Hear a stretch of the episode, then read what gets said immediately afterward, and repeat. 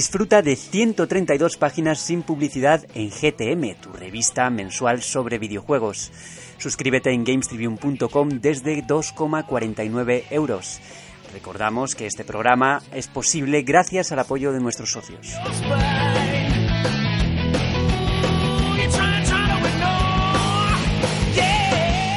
Hola a todos, bienvenidos una vez más a GTM Restart, una semanita después de la Madrid Games Week y una semanita más con todos vosotros.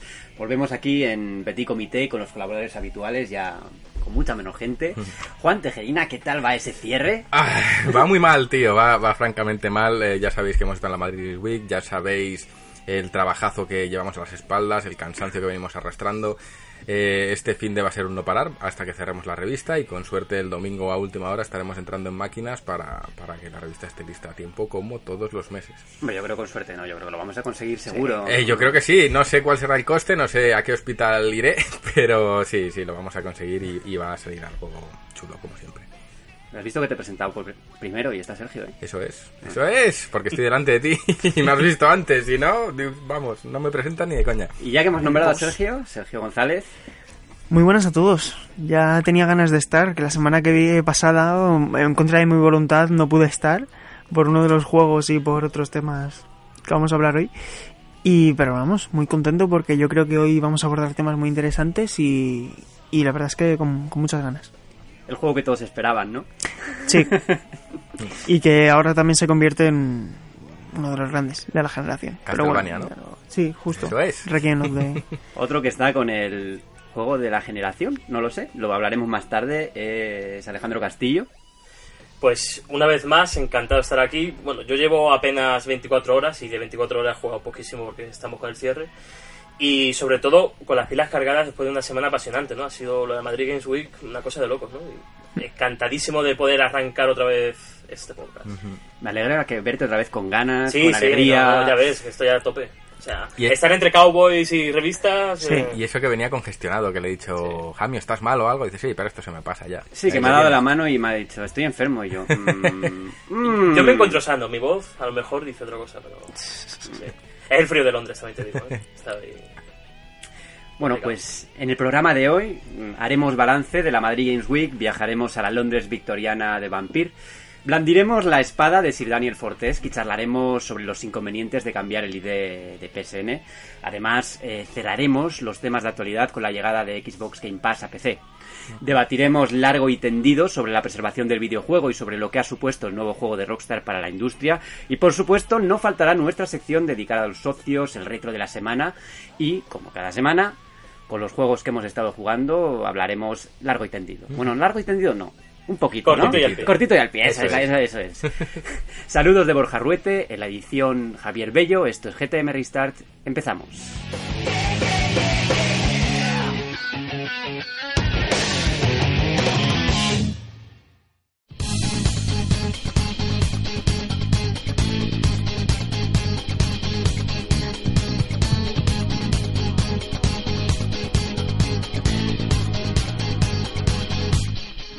La Madrid Week ha cerrado sus puertas y nosotros en GTM hemos estado allí presentes durante todos los días que ha durado la feria.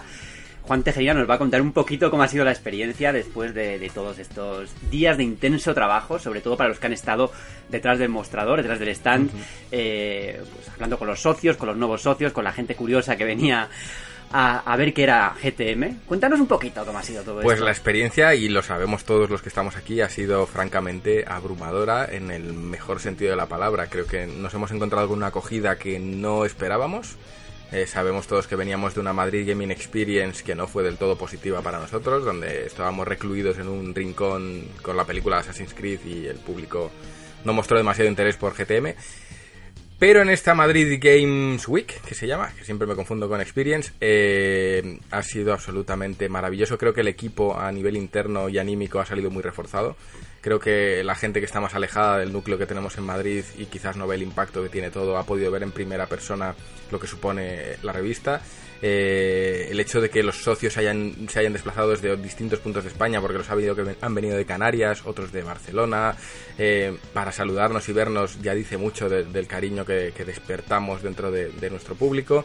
eh, que venga gente de, la propia industria, de, compañías eh, en teoría rivales, ¿no? Como Sonia Ranz a felicitarnos, Bruno Sol, que, a pesar de que escribe con nosotros, él también es redactor jefe en, en, Retro Gamer. Eh, en definitiva, el reconocimiento que hemos recibido tanto por lectores como por gente profesional del sector, como incluso desarrolladores, porque vino un, desarrollador de tequila a decirnos que lo que hacíamos era impresionante. Eh, creo que todo eso nos da una muy buena señal de que quizás sí que estamos haciendo algo que va a ser importante o que quizás ya lo es incluso. Y, también a mí a nivel personal me hace asumir o, concienciarme aún más de cuál es mi responsabilidad, de dónde queremos llevar esto y de qué queremos conseguir en un futuro, tanto para los compañeros como para, para la propia industria y si vamos a conseguir lograr un impacto real en, en una prensa que todos sabemos que necesita un poco de oxígeno. Entonces, las impresiones han sido fantásticas, ha ido todo maravilloso, ha sido un placer conocer a un montón de gente que hemos conocido allí. Las funciones han sido muy diversas, Borja, tú y yo no hemos vendido ni una revista. No, yo la verdad es que no estaba detrás del stand. Yo, tampoco, yo estaba detrás del stand, pero no me dejaban atender a la gente. Porque no sé venderla. Juan Tejerina, se supone que con el, con el el logo, el, de GTM, el bolito, deberías de haber estado vendiendo. Debería de haber estado vendiendo, pero honestamente a mí me cuesta mucho coger a alguien y, y hablarle de las bondades de la revista, quizás porque es algo tan especial para mí que me cuesta mucho ponerme en el modo comercial y explicar, oye, cómprala. Eh, para mí es. La, pregunta es, ¿pero cómo no lo vas a comprar? Hombre, yo creo que eso lo calibramos un poco mm. cuando estuvimos en la Madrid Gaming Experience. Esta vez sí que lo he dicho bien, mm. pero yo también me confundo siempre. que estábamos, los que hacíamos la revista directamente, estábamos detrás de detrás del stand, detrás del mostrador, mm. intentando vender la revista y enseguida detectamos que. Que no éramos buenos comerciales. Que no todos éramos buenos comerciales, efectivamente. Eso al final, dentro de un equipo, lo bueno es que haya heterogeneidad, ¿no? Que cada mm. uno sepa asumir el rol que tiene que asumir y, bueno, unos a lo mejor venden revistas, pero otros venden la marca. Es, al final saber qué posición tiene que asumir cada uno. En mi caso, eh, ya me visteis, yo sí que estaba a pie del stand, pero yo estaba más atendiendo a gente. Venía mucha gente que quería conocernos. Había gente que no me ponía cara y, se enteraban después de, o venían preguntando por mí. Eh, yo, mi papel era un poquito más político en cuanto a tener que atender a gente. Ya sabéis que vino gente incluso ofreciendo meter mucho dinero. Eh, vino un señor que quería prácticamente comprar la editorial como si estuviese en venta. Eh, mi papel era muy político, yo me sentía muy mal porque yo veo a mis compañeros trabajando y yo necesito, si veo a alguien trabajando, yo mi responsabilidad me implica tener que hacerlo tres veces mejor o por lo menos tres veces más duro y no me dejaron trabajar. Eh, tanto Ramiro como Félix, como Arán, como Isa asumieron el, liderazgo. Javi también, hay que reconocerle a Javi que hizo un papel magnífico. Y no me dejaron vender, ellos vendieron muy bien, explicaban muy bien el proyecto, eh, no pararon de atender a gente, no pararon de tirarse fotos con, la gente que venía a vernos, mi papel era un poco más político, entiendo que es por mi puesto es lo que me tocaba hacer. Y, lo mismo que yo vivía ahí, también veía a Alejandro ir y venir de una entrevista a otra, me lo encontraba cansado por ahí, pero el tío no perdía la sonrisa, a Borja bebiendo vino de, esquina en esquina. a ver cómo en la taberna del sí, sí. Yo lo único que bebí durante la Madrid Gaming Experience ya está, ya lo he dicho mal. Eso es. Era de temer. Fue una cerveza con nuestra compañera Alejandra Pernías. es, lo único que bebí de alcohol. Así que no os creáis todas las historias que os cuentan por este podcast. Pero ¿Pero en copa o en vaso? No, fue en vaso y además en una cafetería de allí. Entonces, muy glamuroso. Entonces eso no... Eh, quería, quería comentar que nosotros vivimos la feria de una forma distinta a lo que vivió Juan, por ejemplo, porque nosotros no estuvimos detrás del stand. Cuéntanos, cuéntanos un poco, sobre todo tú, que eres el que más estuvo al pie de la noticia, como se suele decir. no, sobre todo los jueves empezamos con la entrevista a la community manager de Dreams, que estuviste tú también, Borja. Luego también con el señor Agostino, responsable de ID Xbox. Y a partir de ahí me tocó, bueno, me tocó la parte mía, que era entrevistar al director del juego de mm, Avalanche Studios eh, Generation Zero y al director creativo de sonido de Tunic, el pedazo de indie que anunciaron en el E3 y pinta dejándolo. Y a partir de ahí, viernes, sábado, entre fotos y, bueno, sobre todo agradecer a Adrián de Xbox, mm. que nos permitió el acceso totalmente libre al stand y había colas de dos horas hay para que, probar. Hay que decir que Adrián es, lector nuestro, ¿no? Es lector nuestro, sí, antiguo socio y él me, dijo que se ponía en la revista cuando podía, en plan euros. Pero bueno, el tío se portó súper bien, Víctor Junquera también nos cedió a probar sobre todo Pokémon, no cedió el, paso y sobre todo muy contento, ¿no? La verdad es que cuando te viene alguien o te viene un PR y le dices, no, sí, vengo de GTM, Alejandro Castillo, y dices, GTM tal, bueno, no, sí, encantado, pues juega lo que quieras. pues es una cosa que te llena de, de orgullo, ¿no? Porque está aquí desde el principio. Esto y... también ayuda a despejar un poco la duda en cuanto a los colegueos entre Sí. compañías y tal y que y demuestra que las compañías tengan publicidad o no con, con alguien son perfectamente profesionales el, el cariño y el respeto que nos muestran es exactamente igual. Y al final la relación que tenemos con, con estas compañías es muy muy sana. Entonces yo también me sorprendí mucho cuando me lo contabas Alejandro digo joder o sea eh, el respeto está ahí a pesar de que es, nuestro modelo es diferente y, y en ocasiones es más crítico o más eh, incisivo pero yo el respeto que recibimos siempre por el 99,9% de las compañías, y mando un saludo a nuestros amigos de Rockstar, es francamente muy muy bueno. Entonces, encantado. No, y agradecer a Paula Acevedo, que estuvo apoyando el stand con Sí. Soul Calibur, Dragon Ball Fighter.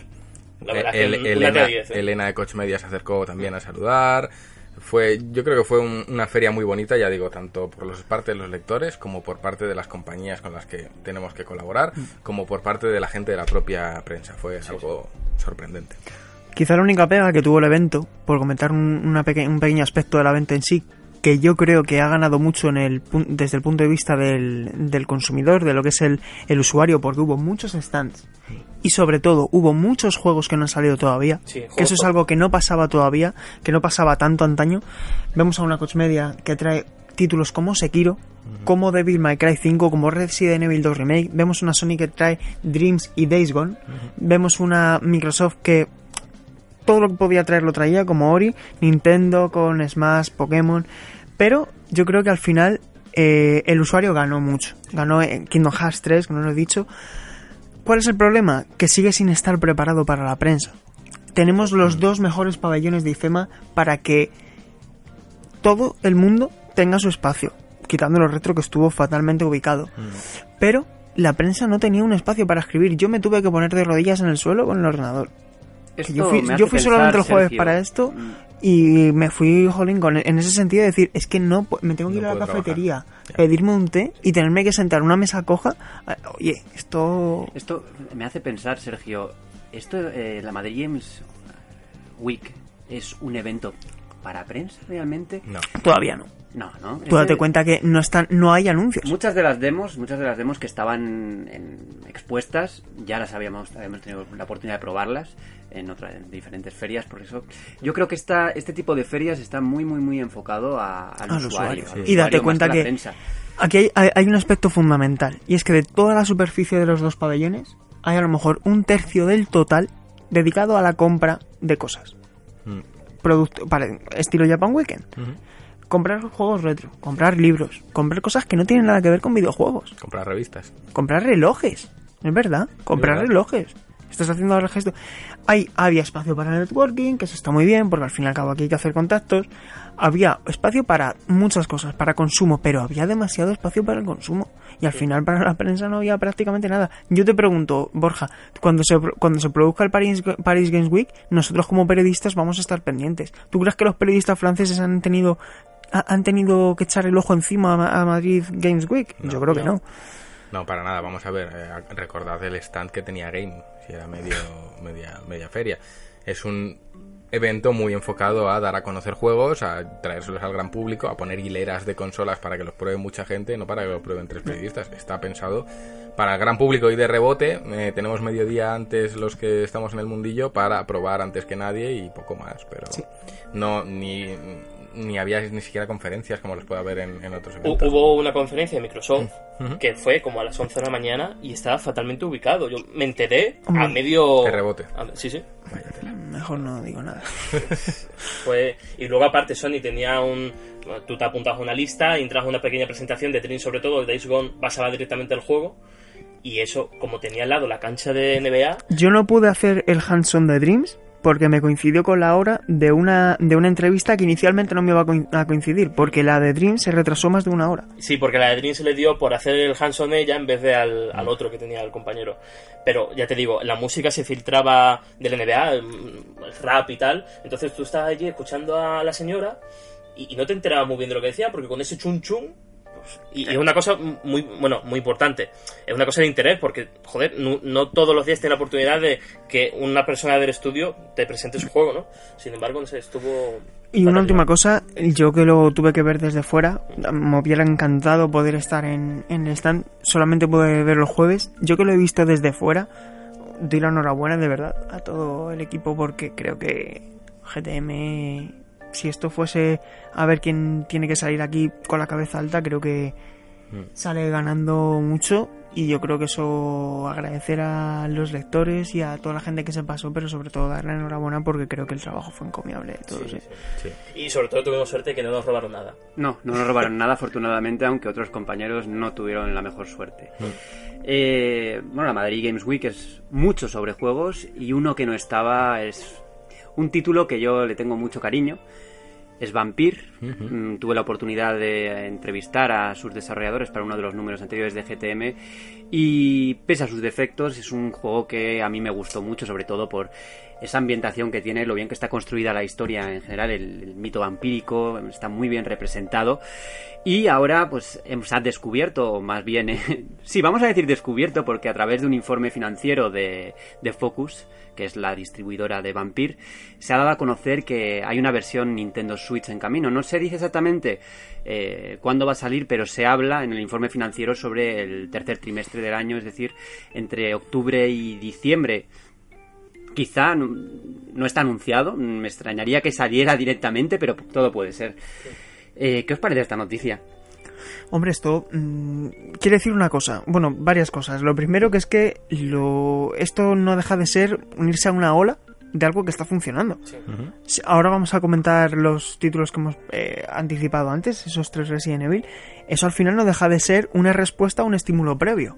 Si al fin y al cabo se hacen pruebas de port de títulos que bueno, que a lo mejor no son superventas, pero que han funcionado, pues dices, oye, vamos a expandir las posibilidades de hardware, aunque solamente vendan en digital, porque posiblemente solo lleguen en digital y luego a lo mejor también llegan en, en físico, pero oye, si funciona, pues oye, vamos a seguir confiando en estudios como Panic Button, por ejemplo, que es el encargado de hacer eh, Rocket League, de hacer los títulos de, de Doom. Que recientemente eh, han lanzado la optimización de Wolfenstein. Y que- va de perlas. Sí, sí, lo deja súper nítido. Bueno, Ha- súper la nítido resolución, ha cambiado la resolución, se ve todo bastante mejor. O sea, Sí, en- sí, sí, sí. la comparativa, ves la- el antes que era muy borroso a la hora que está bastante, bastante mejor y la verdad es que es encomiable lo que han conseguido. Y recientemente también con Warframe, que incluso el estudio principal ha añadido las mejoras porque mejora el tipo de respuesta en, en dos microsegundos, es una, una cosa importante. Sí. Volviendo un poquito a Vampir, a mí me da un poco de miedo el port porque por un motivo muy simple y es que la versión de PlayStation 4 y Xbox One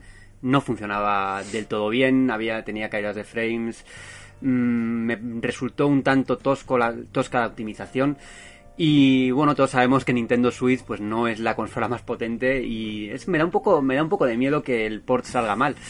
No sé, eh, últimamente no he probado las últimas actualizaciones de Vampir, igual ha mejorado con respecto a cuando yo hice la review. ¿Lo hiciste con el parche lanzamiento?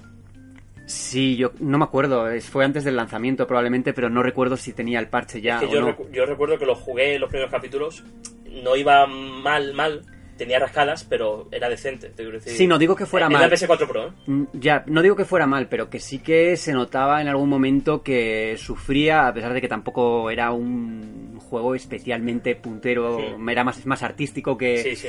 que técnico, ¿no? En cuanto, Sí. en cuanto a gráficos. Pero bueno, eso lo veremos tan pronto como, como salga. Podemos aquí debatir, pero hasta Sí, que no, hasta que no lo veamos. Y, y es muy extraño que todavía no haya llegado Life is Strange a Switch, porque Vampire... Cuestión de tiempo. Sí, es cuestión de tiempo, bro. Bueno, es, que Es- aquí, es un eh, juego técnicamente lo que pasa mucho es que, más sufrido. Lo que pasa es que Vampire es un juego de Focus y Ya, ya. Life is Strange es un juego de Square Enix, son compañías distintas sí.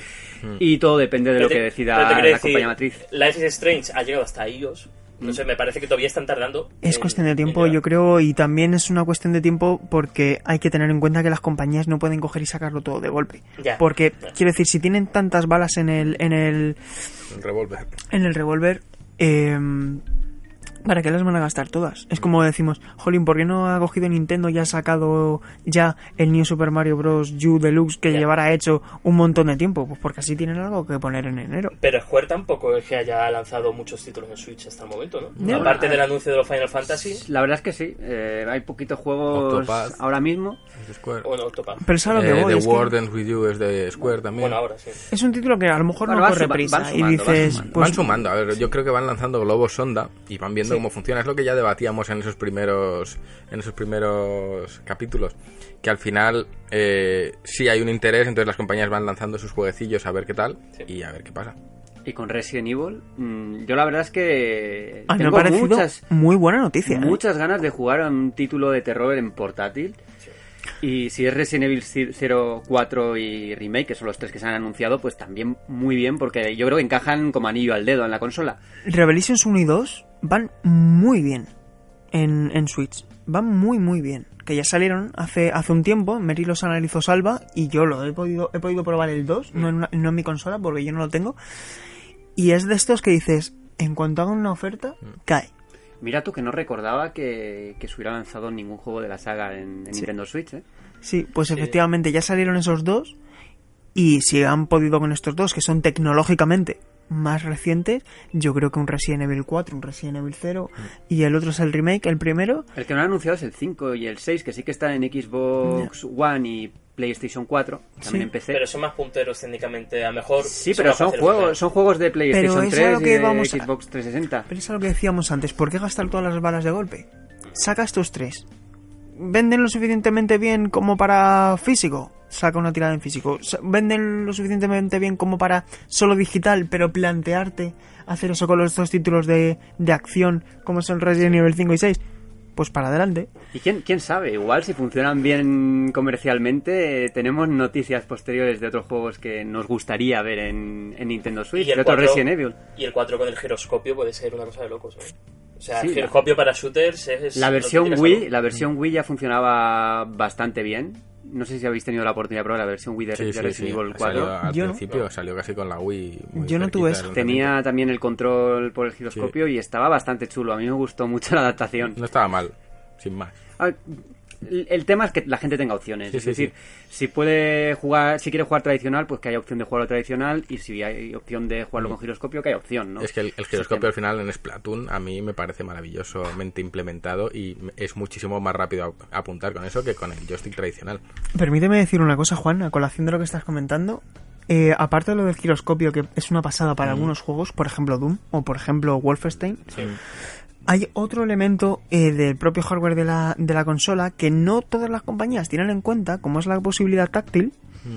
Y es que se ha confirmado, esto lo digo de verdad, no quiero, no quiero que, que perdamos tiempo con esto, pero se ha confirmado que Pokémon Let's Go Pikachu Eevee al final sí que va a tener funcionalidades táctiles. ¿Os acordáis que hablábamos en los Sí, últimos sí, programas? sí, que, que, no, que, no, que decíamos, jolín, vamos a tener, se va a poder desactivar la opción de tener que mover el brazo para tal, y si juegas en portátil, ¿qué tienes que hacer tal? Pues finalmente va a haber entrada táctil. Es como, por Dios, que yo tenga mi consola como si fuera el teléfono en Pokémon Go y que haga así con el dedo. Es lo lógico, lo lógico. Claro. Es que re- recuerdo cuando hice la noticia en su momento, eh, hablaban efectivamente de que se iba a poder desactivar el tema de los giroscopios, pero No recordaban, recordaban en L3 mm, la demo que enseñaron y en ese momento lo que hacían era posicionar la Nintendo Switch encima de la mesa, es decir, eh, sin cogerla y entonces manejarlo con, el, con, con los controles habituales, pero no, no se sabía todavía si iba a haber otras opciones de control, porque de esa forma, hacerlo así, no, no puedes ir en el metro jugando a eso, ¿no? exacto. De esa forma. Y bueno, eh, hablábamos antes de todos estos vampiros, de zombies. Y uno que también está muerto es el protagonista de nuestro próximo juego, Sir Daniel Fortesque, que es... ¿De qué juego va a ser? Sí, sí. Medieval. Medieval. Está de los juegos- fue mi primer juego de PlayStation. Sí. Mi primer juego, le tengo mucho, mucho, mucho cariño. Y lo vamos a ver no en versión remaster, sino en versión remake. Sí. Y bueno, siempre hablamos un poco de qué es un remaster, qué es un remake, porque a veces los conceptos están un poco. se utilizan indistintamente, ¿no? La frontera está difusa. Por ejemplo, ¿qué es Crash Bandicoot? ¿Un remake o un Eso remaster? es un remake. Eso es- Eso es un remake. remake. Pero es todavía más remake que Spiro, ¿eh? Sí. O sea, es que lo de Spiro, Sí, Spiro es que es añaden cosas en el propio escenario. Es decir, es un... mo- Bueno, es que, en fin, podríamos hablarlo y tendido, pero he podido probar Spiro y eso sí que es un remake con todas las letras. Yo como hicieron con... Es un juego que sí que necesita un poco más, ¿no? Sí, Porque entiendo el retraso completamente. El concepto de juego de un juego de un título como Crash Bandicoot que bueno mm, yo creo que ahí no necesita Es bidimensional. ajustes, claro es un juego bidimensional no ahí no necesita tantos ajustes pero un juego como Spiro que ya es 3D y además mm, que es un tipo de género que ha sido ampliamente superado Superado, estos sí. años Exacto. qué pasará con Medieval Lo primero que hay que decir con, con Medieval es eh, que ha habido, yo creo que ha habido un poquito de problema de comunicación por parte de Sony porque se anunció, hay que recordar, en la PlayStation Experience del año pasado, va a hacer un año hace poco, eh, dentro de poco. Fue uno de los anuncios de la noche. Yo recuerdo que cuando, cuando, cuando ya hice el resumen de todas las noticias, en la crónica, tiré de miniatura con Medieval porque creo que era lo más trascendente a nivel de informativo. Y se dijo, muy pronto nueva información. Oye, ha pasado un año, no lo has mostrado en el E3. ¿Qué pasa aquí? Yo tengo la esperanza de que lo que pasa es que están queriendo hacer un proyecto más ambicioso de lo que era inicialmente, a lo mejor a raíz de la buena respuesta que ha tenido. Entonces, eh, bueno, sí, dime. Borja. no que no sé si recordáis que cuando se anunció la gente empezó a hacer pan- empezó a hacer pantallazos de la Sí. de la única escenita que aparecía de, de- del juego Sí. Y los gráficos se veían no demasiado bien y la gente empezó a hablar de que no, esto va a ser un port y ya está. Yo sabes lo que pienso, que dijeron vamos a anunciar algo tocho en el Experience, aunque el proyecto estuviera aún súper verde. Estaba pues recién empezado. Independientemente de eso, y vamos a lo positivo, por fin, el día 31, lo, lo ha confirmado Saul Louden en, en el podcast de- oficial de PlayStation, en el PlayStation Blogspot, el día 31, día de Halloween, se, bueno, supongo que será deliberado, em, van a mostrar el primer tráiler, no han confirmado si va a, ser, va a haber gameplay, entiendo que sí, pero han dicho simplemente que vamos a ver el primer vídeo oficial del juego, espero que anuncien una fecha, yo no descarto que salga antes de terminar el año fiscal. Yo no descarto que salga antes de marzo. A lo mejor se va para junio, julio. Es que en realidad es un título que pega muy para verano, como hicieron Sí. con Crash. Es un título que no se va a solapar con nada. Ese junio. Ese- eso es junio, julio, en fin. Sea como sea, vamos a verlo por fin y se confirma que no es una remasterización, que es un remake. Lo que tampoco dicen, que yo creo que sería interesante, es que, oye, pues si todo este tiempo de espera se va a traducir en que sean los tres, que sea toda la trilogía, pues estaría muy bien, porque en realidad es que el primer juego es un juego muy corto. Sí. Es un juego que te lo puedes completar en seis horas. Quiero- Igual quiero añaden recordar. cosas también, no saben, como no sabemos nada todavía de cómo va a ser el proyecto. mm, ¿Sabes lo que quiero decir, eh, Borja? Que no es como lo que hizo Insomniac con Ratchet and Clank, que el primer Ratchet and Clank es un título que se te puede ir a las 15 horas perfectamente. Aquí estamos hablando de un título cortito. Yo... Es como si solamente hubieran hecho el primero de Crash, ¿sabes? No sé. Yo estoy un pelín escéptico con este proyecto, porque además pienso que dentro de todos estos grandes eh, IPs plataformeras que nacieron en la época de los 128 y la época de PlayStation, etcétera, como son Spyro, eh, Crash, mm, Medieval, Jack, incluso, yo creo que la menos relevante o la que menos ayuda hizo a la que más ha envejecido o la que menos aportó para el género de las plataformas fue Medieval porque tampoco hacía tanto nuevo, ¿no? Como otras. Y, y cabe señalar que se encarga Other Ocean Interactive, Sí. Que se ha encargado de ports para DS, se ha encargado de Xbox Live, eh, se encargó también de. Thimbleweed Park, ¿no? También. Sí, y también han hecho algún port de Minecraft y de eh, sí, Park, exacto. O sea que sabemos que Bluepoint está liberada y que está con otro encargo que espero que sea Demon Souls desde aquí. Claro. Pues yo espero que sea Metal Gear. Metal Gear. Ay, Yo también gustaría. espero que sea Metal Gear. Me encantaría que fuera. Que no, no, yo, como no me gusta, voy a decir aquí un sacrilegio. No soy amigo de la saga Souls. No, Madre mía. Es madre un tipo de juego que a mí no me llama la atención. Me gusta, me gusta visualmente, pero no. La vamos a tener, no me ¿eh? gusta. Bueno, Vamos a tener. cada uno tiene sus gustos. Nos y- vemos a la salida. Bueno, Te, te mete un espadón que vamos. Sí, la semana que viene- Te mando a un, el espa- dragón. un espadón dorado. un espadón, vamos. Eh, bueno, si no estoy aquí en el próximo programa, ya sabéis que estaré en una cuneta o algo así. Eso es, no lo sé. eso es. Eh, quería preguntaros, ya ha apuntado un poco el tema Sergio. Y es que, bueno, Medieval es el típico juego que, por nostalgia, parece que hay movimiento en redes y tal. Pero me pregunto si luego va a pasar algo como con Semu, ya sé que Semu es mucho más de nicho, pero no sé yo si va a tener el golpe que puede ser un Crash Bandicoot o un... O Spyro. o un Spyro. Yo No creo lo sé que ni mucho menos.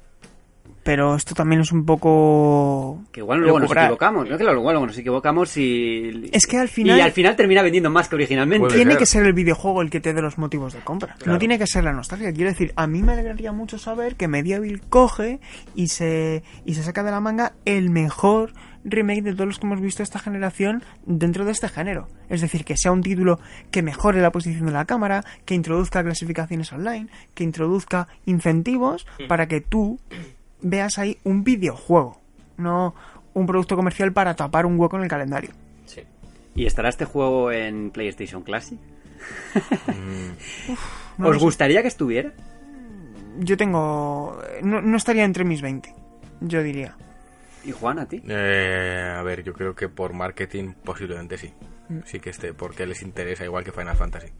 Les interesa que de este tipo de, de juegos tengan relevancia, sobre todo para enlazar con ventas posteriores de, de- de los juegos y los remakes y los remasters y tal. Yo creo que sería un movimiento inteligente a nivel de marketing.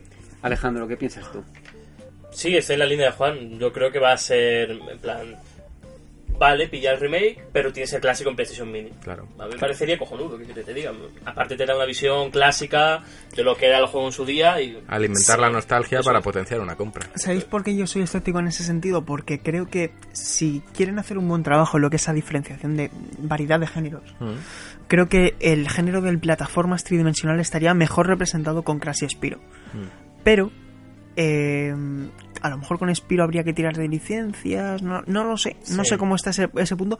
Lo que sí está claro es que Medieval es el que menos problemas daría de todos. Claro. Sí, pero Crash es un juego tan icónico y que representa tanto lo que era PlayStation en esos tiempos. que pero no, recordemos- no, olvidemos, no olvidemos que el juego, bueno, la, eh, Crash era la mascota de Sony Sí, en PlayStation, a pesar de que nunca fue propiedad suya, fue de Universal entonces.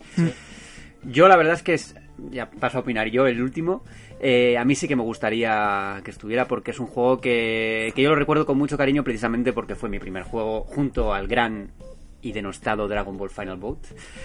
Que yo siempre digo, yo le he echado más horas a, a Dragon Ball Final Boat que, que a Skyrim, puede ser. Puede ser. Seguramente. Todos hemos jugado a esos juegos que sabemos que no es bueno, pero oye, Pero, oye, sí. se le echan horas y se divierte. A mí me gustaría que estuviera Clonoa, porque es uno de los primeros que tuve, o Toy Story 2, que es con el que inicié la consola. sí, sí. Pero bueno, que al final por eso... Pero bueno, sí, sí, Yo, al final, como soy de la opinión de que este tipo de dispositivo es más para tener en la estantería que para realmente jugar, por supuesto depende de cada persona, pero yo creo que no lo usaría demasiado. Yo lo dejaría ahí en la estantería, que es muy bonita y tal. Y ya está. Y si quiero jugar a PlayStation, pues probablemente tengo mi tele de tubo, así que ¿Tienes tele de tubo? tengo una tele de tubo para las cosas retro. Joder. Sí, sí. Yo también tengo un- una tele de 14, un- una, una tele de 14, o sea, un- el formato que se utilizaba en ese entonces, es decir, lo que sería ahora un monitor de 19, que es lo más pequeño yo creo que ahora mismo hay. Y también, también. Lo que pasa es que yo, fíjate, eh, SNES Mini sí que la he utilizado bastante. Ya lo he comentado alguna vez, sí que la he utilizado mucho. NES Mini no, lo reconozco. Pero sé que si me compro PlayStation Classic es porque sé que la voy a usar.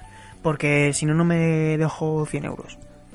Todo depende de aquella consola que te marcó. A mí sale una Nintendo 64 y sé que la usaré. Me la has quitado y- de la boca. y Al tiempo, al Y- tiempo. Bueno, y sale una Dreamcast Madre y no te mía, digo nada. o Saturn, ¿eh? Y si tiene Saturn online, tiene joyas. Al tiempo, yo creo que todo eso, con el éxito que están teniendo todas las, peque- las, las pequeñas, Irá saliendo. va a ir saliendo, sí. Ojalá Dreamcast. Ya Y- me ha dejado Bueno. con ganas. Bueno, La chicos, Machine. Eso es. Correrá el remaster ahí. Vamos a seguir hablando de PlayStation. Porque, bueno, hace unas semanitas se dio la noticia de que íbamos a poder cambiar por fin la ID de PlayStation Network. Pero va a tener ciertas contraposiciones. ¿Qué, qué pasa con esto, Sergio?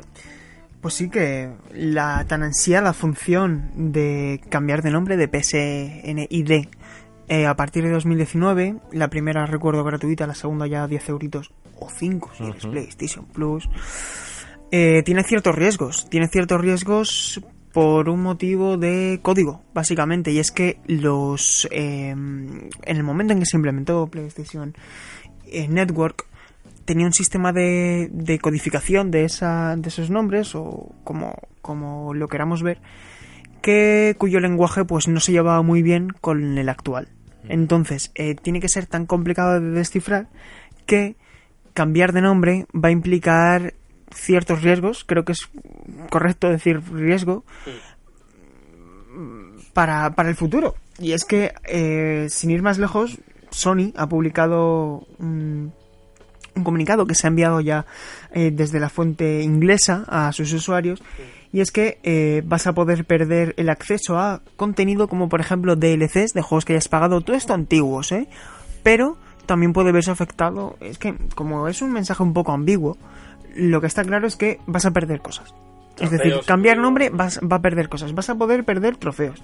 Vas a perder eh, add-ons o monedas virtuales. ¿Vale? Progreso, al fin y al cabo.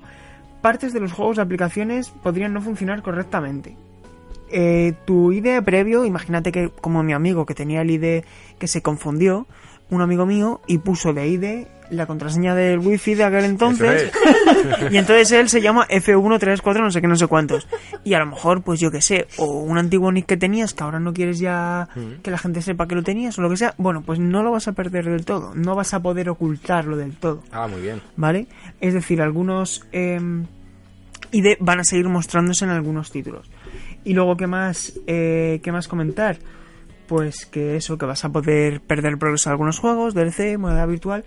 Es decir, que estos riesgos van a estar ahí. Y se puede revertir, ¿no? También he leído que si cambias, si hay problemas, puedes hacer un paso hacia atrás y volver al... ¿Pero recuperas al todo o, lo- o ya lo has perdido? Esa es la cosa. Esa es la cosa. Que tú puedas recuperar el nombre, pero no puedes recuperar lo que has perdido. Buah. Me parece un riesgo Vaya muy, pifia. muy grande, ¿no? Y no hay ningún... ¿Se ha anunciado algún método para intentar recuperar todo eso que pierdes? Si se va a ser posible de alguna forma, Mm, una vez no. detectes el problema. Mira, esto como decía mi profesora de quinto y sexto de primaria en el colegio, Sergio, esto es una chapuza.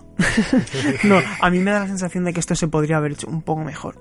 Me alegro y al final también es de, de valorar Mm. que una compañía como Sony eh, dé el paso para solucionar algo que yo creo que, jolín, se agradece que se haga. Pero es una lástima, ¿no? Que, que puedas perder cosas en el camino, cosas que no deberías estar Bueno, esto tiene un lado positivo. Yo me acuerdo cuando lo comentábamos que decía Sergio que el que ideó todo este tema estaría ya despedido.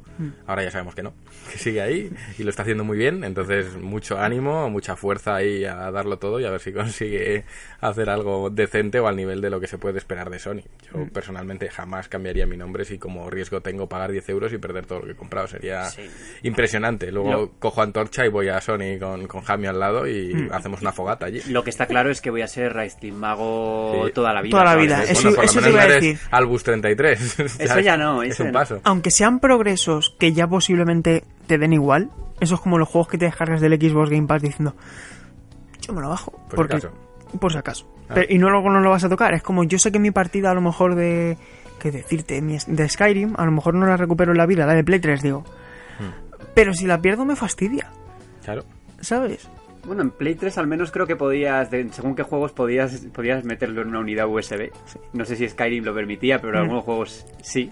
Así Ya, que pero si pierdes- de esa forma sí que puedes salvarlo al menos. Pero si pierdes DLCs, o sea, No, no, diría es que es directamente- O sea, es que- es que- por el que has pagado. Claro, ¿eh? es que no deberían ni, ni siquiera plantearse sacar la funcionalidad así. Pero claro, eh, Juan, yo te digo una cosa, ¿eh? Em, Vamos a hablar más tarde de la preservación del videojuego. Si tú no has comprado ya las expansiones, las dos grandes expansiones de Forza Horizon 2, ya no puedes acceder a ellas de ninguna manera.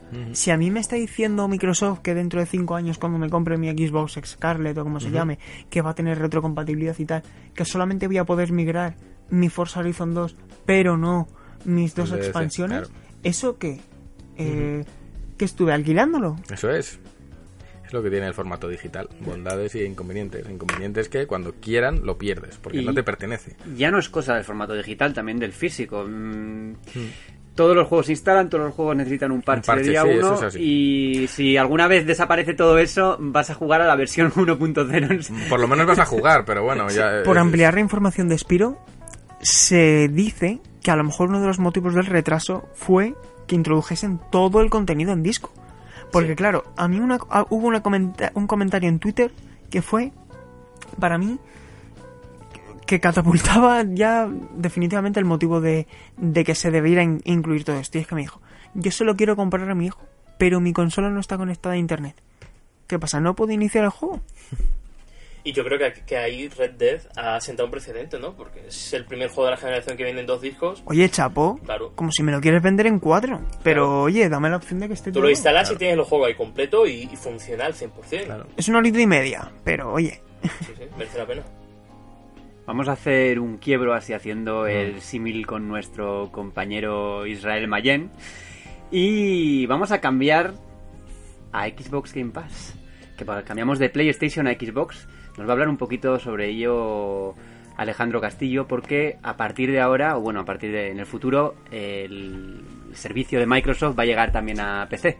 Sí, el denominado Netflix del videojuego parece que llega a PC a través de un informe fiscal de Satya Nadella, el CEO de Microsoft, ha anunciado que en PC ya no se va a tener que mirar qué juego es Play Anywhere, qué tal, no, no, vas a tener tu catálogo de 150 juegos o más en tu Windows Store para acceder cuando quieras, como quieras y el tiempo que necesites. Me parece que es cojonudo porque hasta el momento, ya te digo, mm, eran juegos contados de la nueva jornada de Microsoft, por ejemplo, en- los primeros Forza Horizon no están incluidos en la oferta. No sé, se queda un poco coja, ¿no? Sin embargo, ahora mismo es una forma de potenciar el juego en Windows 10, eh, potenciar el juego en PC, que le va a dar una vida acojonante. Tremendo. Yo, de hecho, que que me decía Salva, oye, es que esto está mal, ¿no? Porque me dice, yo es que he estado jugando con un amigo mío a Forza Horizon 4 y él estaba en el PC. Lo que pasa es que hay juegos, como has dicho, que tienen Xbox eh, Play Anywhere. Play Anywhere. Pero eso no significa Xbox Game Pass. Es decir, que yo el Ninja Gaiden Black que tengo ahí no lo puedo in- iniciar en el PC. Ahora lo que tú vas a tener es tu interfaz completa, tu programa, no sé cómo será, supongo que será un programa que no será de, de navegador, me refiero. Que tengas tu, tu app o si es del navegador, que sea un instalable, un ejecutable que ya no sea mm, ni desde streaming ni nada, sino que tengas tu juego ahí entero del pass, que te lo descargues y que tengas el catálogo entero. Es una pasada, ¿eh? Todo apunta a que será a través de la Windows Store. En plan, como está unificada, Claro. te metes en la aplicación, sentido. la descargas y ya el propio emulador de, de la aplicación pues lo mueve. La verdad que es estamos es un- hablando es un de- auténtico puntazo es un poder puntazo. jugar a- 360 y Xbox Claro. original. Es que- Claro, es tener pues otro abanico más de posibilidades y un público que igual no tiene Xbox, la consola Xbox y que va a poder jugar a un montón de juegos por un precio mensual muy muy competitivo. Es que esto ya eh, plantea también un condicionante para Steam. Porque a lo mejor dices, jolín, yo estoy pagando mi cuota de Xbox Game Pass. ¿Y por qué voy a pagar 15 euros por Fallout 4 en Steam si lo puedo Claro, jugar ya en, en- en esto que está incluido en el Pass? A ver, De hay que- Division, yo qué sé. Hay que reconocer que la bueno, estrategia Division de no está en Microsoft- Steam, pero... La estrategia de Microsoft hay Sí, que sí, reconocer que va a largo Sí, ¿no? plazo, piensan a largo plazo y están cumpliendo con, con una hoja de ruta. Y a ver qué consiguen. Yo ya sabéis que siempre me he mostrado muy crítico con Microsoft, pero hay que reconocer que están trazando un plan que si siguen con él van a ir abarcando de aquí, de aquí, de aquí y allá y al final es lo que digo siempre, es más fácil pedirle un euro a mil personas que mil euros a una. Si, si siguen amasando gente van a construir una... Ayer me metí en la Xbox a mirar los logros de Red Dead. Y se ríe, o sea, se no, está descojonando. Y, y- no, y sale los marcadores de amigos. Sí. Y me salió tú, Sí. que te sacaste un logro de 10 puntos, que no sé de qué juego es, y pensé en mi casa. Bueno, me estaba descojonando, en plan, "Jo, este tío pues, ha jugado a su. Xbox. sí, sí. Estará jugando a los Todis y de Pues nuevo. puede ser que fuese en Forza Horizon. ¿Cuál? El 4, el último. sale. Acojonudo, pues. Sí, bueno, de, hecho eché contigo. una carrera con nuestro querido Champunes Ah, sí. y es nefasto corriendo. Entonces un saludo a Champunes. Le a ga- Champune le- le es más de, picar códigos. Eso es, le, le Champunes gané. probablemente sea como yo, que va no va por la carretera, sino por las tarzas. Bueno, sí, eh, él, iba rupestre, él iba viendo el, el campo, pero es como sí, sí. tú en Sea of Thieves también, que en vez de tirar para el agua, tira para la isla, ¿no? O sea, con el barco, ¿no? Yo todo lo que sea conducir, mm, si me veis algún día, no me vais a ver, tengo el carnet de coche, pero no me vais a ver probablemente a los mandos del coche, si me veis a eso. Sí, sí, me me pasa con todas las cosas, embarcaciones y todas estas cosas. Yo recuerdo una vez, aquí contando batallitas, una vez yendo en kayak, Sí. joder, que era todo el borde de la, de la zona era eran zarzas y fue como pasamos por ahí y era como ¡oh! y terminé con medio brazo Enzarzado. Madre mía. Hierbado. en fin en fin en fin, en Qué fin. Bueno, bueno hay que- es hay- Forza Horizon 4. Es muy- A mí me gustó mucho la intro, me dejó muy sorprendido. Eh, lo de poner mi nombre en la matrícula me hizo mucha gracia. Bueno, ahí Juan, GTM. Y, y sí que me sorprendió mucho, es verdad que soy malísimo conduciéndolo porque veo que tiene como un traslado muy real de lo que es conducir, cómo tienes que frenar y yo no, no sé trasladar muy bien cómo yo pisaría los pedales a cómo lo estoy manejando en, en pantalla, aunque recuerdo que nuestro querido Champunes me dijo que se podía poner en una modalidad un poco más arcade Sí. para que fuese más accesible. Bueno Pero se ha puede- recogido moras, entonces, ¿o no? No sé si he recogido moras, tío. lo he intentado, pero eh, me gustó, me sorprendió mucho el juego y no soy de juegos de coches. Y sigue jugando porque cuando pasas la pri- el primer año, el tema de los homenajes a los juegos clásicos, Sega Rally, Daytona, bueno, eso ya es una locura. Por ahí estoy yo. nivel. Bueno, y el tema que comentaba Sergio del cambio de clima. Me dejó flipado. Madre mía, es que no tiene nada que ver jugar en otoño que en invierno. Sí, sí, es sí, que no sí, tiene sí, sí. nada que ver. Pero bueno, yo creo que, que- creo que se nos acaba el tiempo. Entre mis 5 del año, ¿eh? Entre mis cinco mejores vamos del con el buen sabor de boca de, hablar- de- de haber terminado hablando de hablar la sección de actualidad con, con Forza Horizon 4, Ujú. que no lo he probado todavía, pero que lo probaré y me comeré las tarzas. En la tele tuvo. Es- no, en la tele tuvo no. en la tele tuvo, Casi dice eso, eh. no. Tampoco en la tele 4K, también tengo que decirlo. Eso Ni en la Xbox One X tampoco. Tampoco. No. Es lo que hay. Vamos a hacer una pausita, unos segundos, musiquita y seguimos.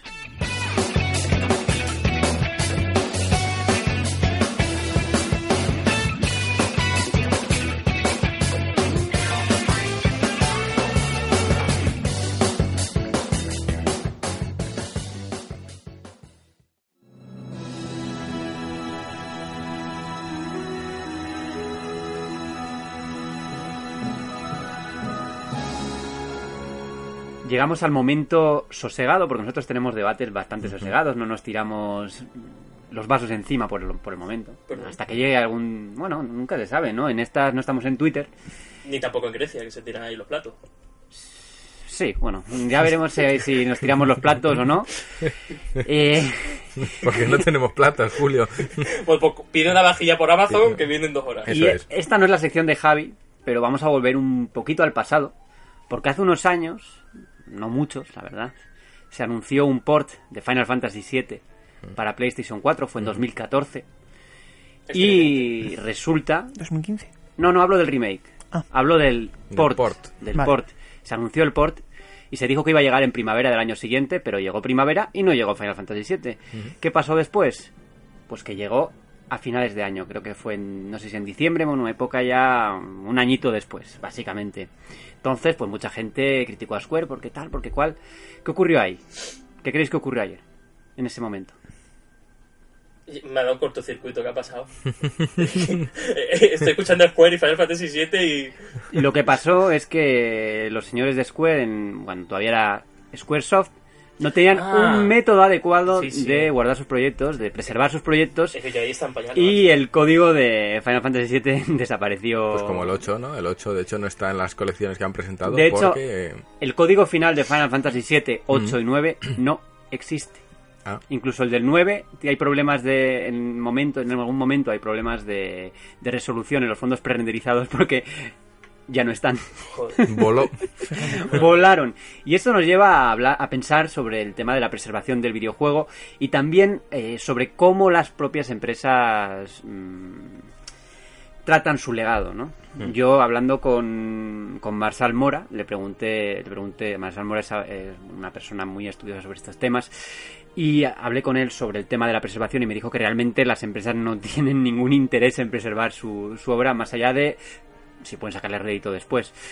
¿Qué pensáis sobre, sobre este tema? ¿Es tan importante guardar las, la- las obras? Hombre, por supuesto, yo creo que este es el primer síntoma de que la industria del videojuego todavía tiene que madurar muchísimo. No existe una biblioteca nacional del videojuego, un sitio donde se guarde una copia para que tú puedas acceder legalmente a ella. Ya no estamos hablando de que haya un Emu Paradise. Yo estoy hablan- hablando de que haya una opción legal, una opción donde, oye, pues, pues si tengo que pagar, pago. Porque al fin y al cabo esto es un producto cultural y lo va a ser de aquí a 50 años, ¿vale? Pero el problema es cuando las compañías interpretan esto como un producto con fecha de caducidad. Mm. Y pasan cosas como, como lo que comentas tú o como lo que podemos comentar ahora. Y es que estamos hablando de Final Fantasy. ¿Qué, qué habrá pasado con un montón de juegos que no han sido ni conocidos ni reconocidos y que han desaparecido para nunca volver? Pero fíjate, Borja, que es muy curioso porque el, el port de móviles de Final Fantasy IX es genial. Va muy bien. Pero claro, Es que claro, pierdes esto y al final ya no tienes opción de, de como estás diciendo, de recuperar títulos que han sido además grandes éxitos. Pero es que lo que ocurría con Alan Wake es también un caso alarmante. Mm. Porque claro, ese título se lanzó en 360, luego salió también en, en PC, en 2012, hasta el día que Microsoft dijo que hasta aquí. Lo retiró de la Xbox Store, lo retiró de Steam, no se sabía muy bien por qué, ahora sabemos que era por la licencia de varias canciones.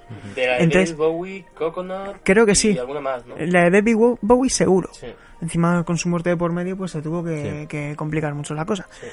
Total que Microsoft lo ha renegociado y ha recuperado el título. Chapó. Pero, claro, eh, hace unas semanas escribió un artículo donde decía eso, que es que o, tira- o tiras de retrocompatibilidad física Mm. o es que no tienes opción de jugar ese videojuego. O sea, si tú no tienes el juego comprado y quieres comprar un digital, ya no puedes en ninguna opción. WiiWare, los títulos de WiiWare, cuando cerraron la tienda digital de Wii hace un pa- no sé si hace un tiempo, esos juegos Creo que la tienda digital de Wii cierra en 2019. A principios de 2019. principios de Todavía, 2019. todavía está abierta. Si lo que queráis, Pero no sé si los de WiiWare aguantan. En cualquier caso, como estás diciendo, no va a haber ninguna forma de, de jugar esos videojuegos. Mm. Que son pequeñitos, son poco conocidos, tal. Pero es que esos trabajos los ha hecho gente. Es como una película que dices, no, no, no, es que no va a estar en Netflix, no va a estar en ningún lado, no va a estar ni en los videoclubs. Claro. No vas a poder verla. Porque no existía un formato físico, entonces o la viste en el cine o te aguantas si no la ves. a menos que los propios creadores distribuyan la copia de alguna forma, esos juegos ya no van a existir. Si quieren acabar en los juzgados, De hecho, Alan Wake mm, todavía no ha vuelto a, a la store de Xbox. no, Sí. no, no, ha vuelto a Steam. Ha vuelto a Steam solamente. Ha vuelto a Steam. Lo cual, porque ha sacado. Y ha vuelto, ha vuelto por dos euros y medio, ¿eh? Sí. Hasta el día, hasta el 2 de noviembre, es decir, hasta el viernes que viene, está por un 60% de descuento. Pero algo hay ahí, porque si Remedy le da gracias a, al publisher, Yo creo, yo creo que es cuestión de tiempo que bueno, a lo mejor están trabajando en un parche o algo. sí. Yo creo que debe volver. Porque en volver, Xbox sí. 360, eh, en Xbox 360 y One se puede volver a descargar. No, solo puedes jugarlo si lo tienes en físico a través de la retrocompatibilidad o a través de la- de la- del disco original en Xbox 360. O si lo habías comprado, lo puedes descargar. O Claro. sea, el juego está en la base de datos, lo que no se puede es comprar. Claro. Es como las, las expansiones de Forza Horizon 2. Mm. Yo las tengo. Si no la compré, ya no puedo comprarla. No la puedo jugar. Mm, Eso es. Si lo borré y lo puedo volver a descargar, lógicamente. Pero eso ya no. Eso ya desaparece de, del, del currículo de, de trabajos de, de Pleno. Y no olvidemos que muchas de esas desapariciones se deben a licencias musicales. Sí. Que, no sé. mm, por un lado, me, me extraña mucho que se hagan este tipo de movimientos y que luego no, no vuelvan a, yo que sé, a añadir las melodías nuevas o lo que sea. O entiendo O- que renovar licencias. Ponle un mute, macho, pero. Le ocurrió a Grand Theft Auto 4 en Steam, que lo quitaron durante unos meses y luego volvió con temas nuevos. Mm. O sea, GT GTA, un GTA no va a desaparecer de, Claro, de ningún sitio, yo creo. pero sin embargo dio el paso Rockstar a que eso pues tuviera contenido nuevo, que está bien. ¿Qué creéis que hay que hacer para, para paliar esta situación? Yo abogo por lo que decía antes, una suerte de biblioteca nacional que esté alojada donde tenga que estar, pero que haya ahí una copia, una copia madre, una copia matriz, que eh, a través de, de negociaciones directas con las compañías tú puedas acceder a ese contenido.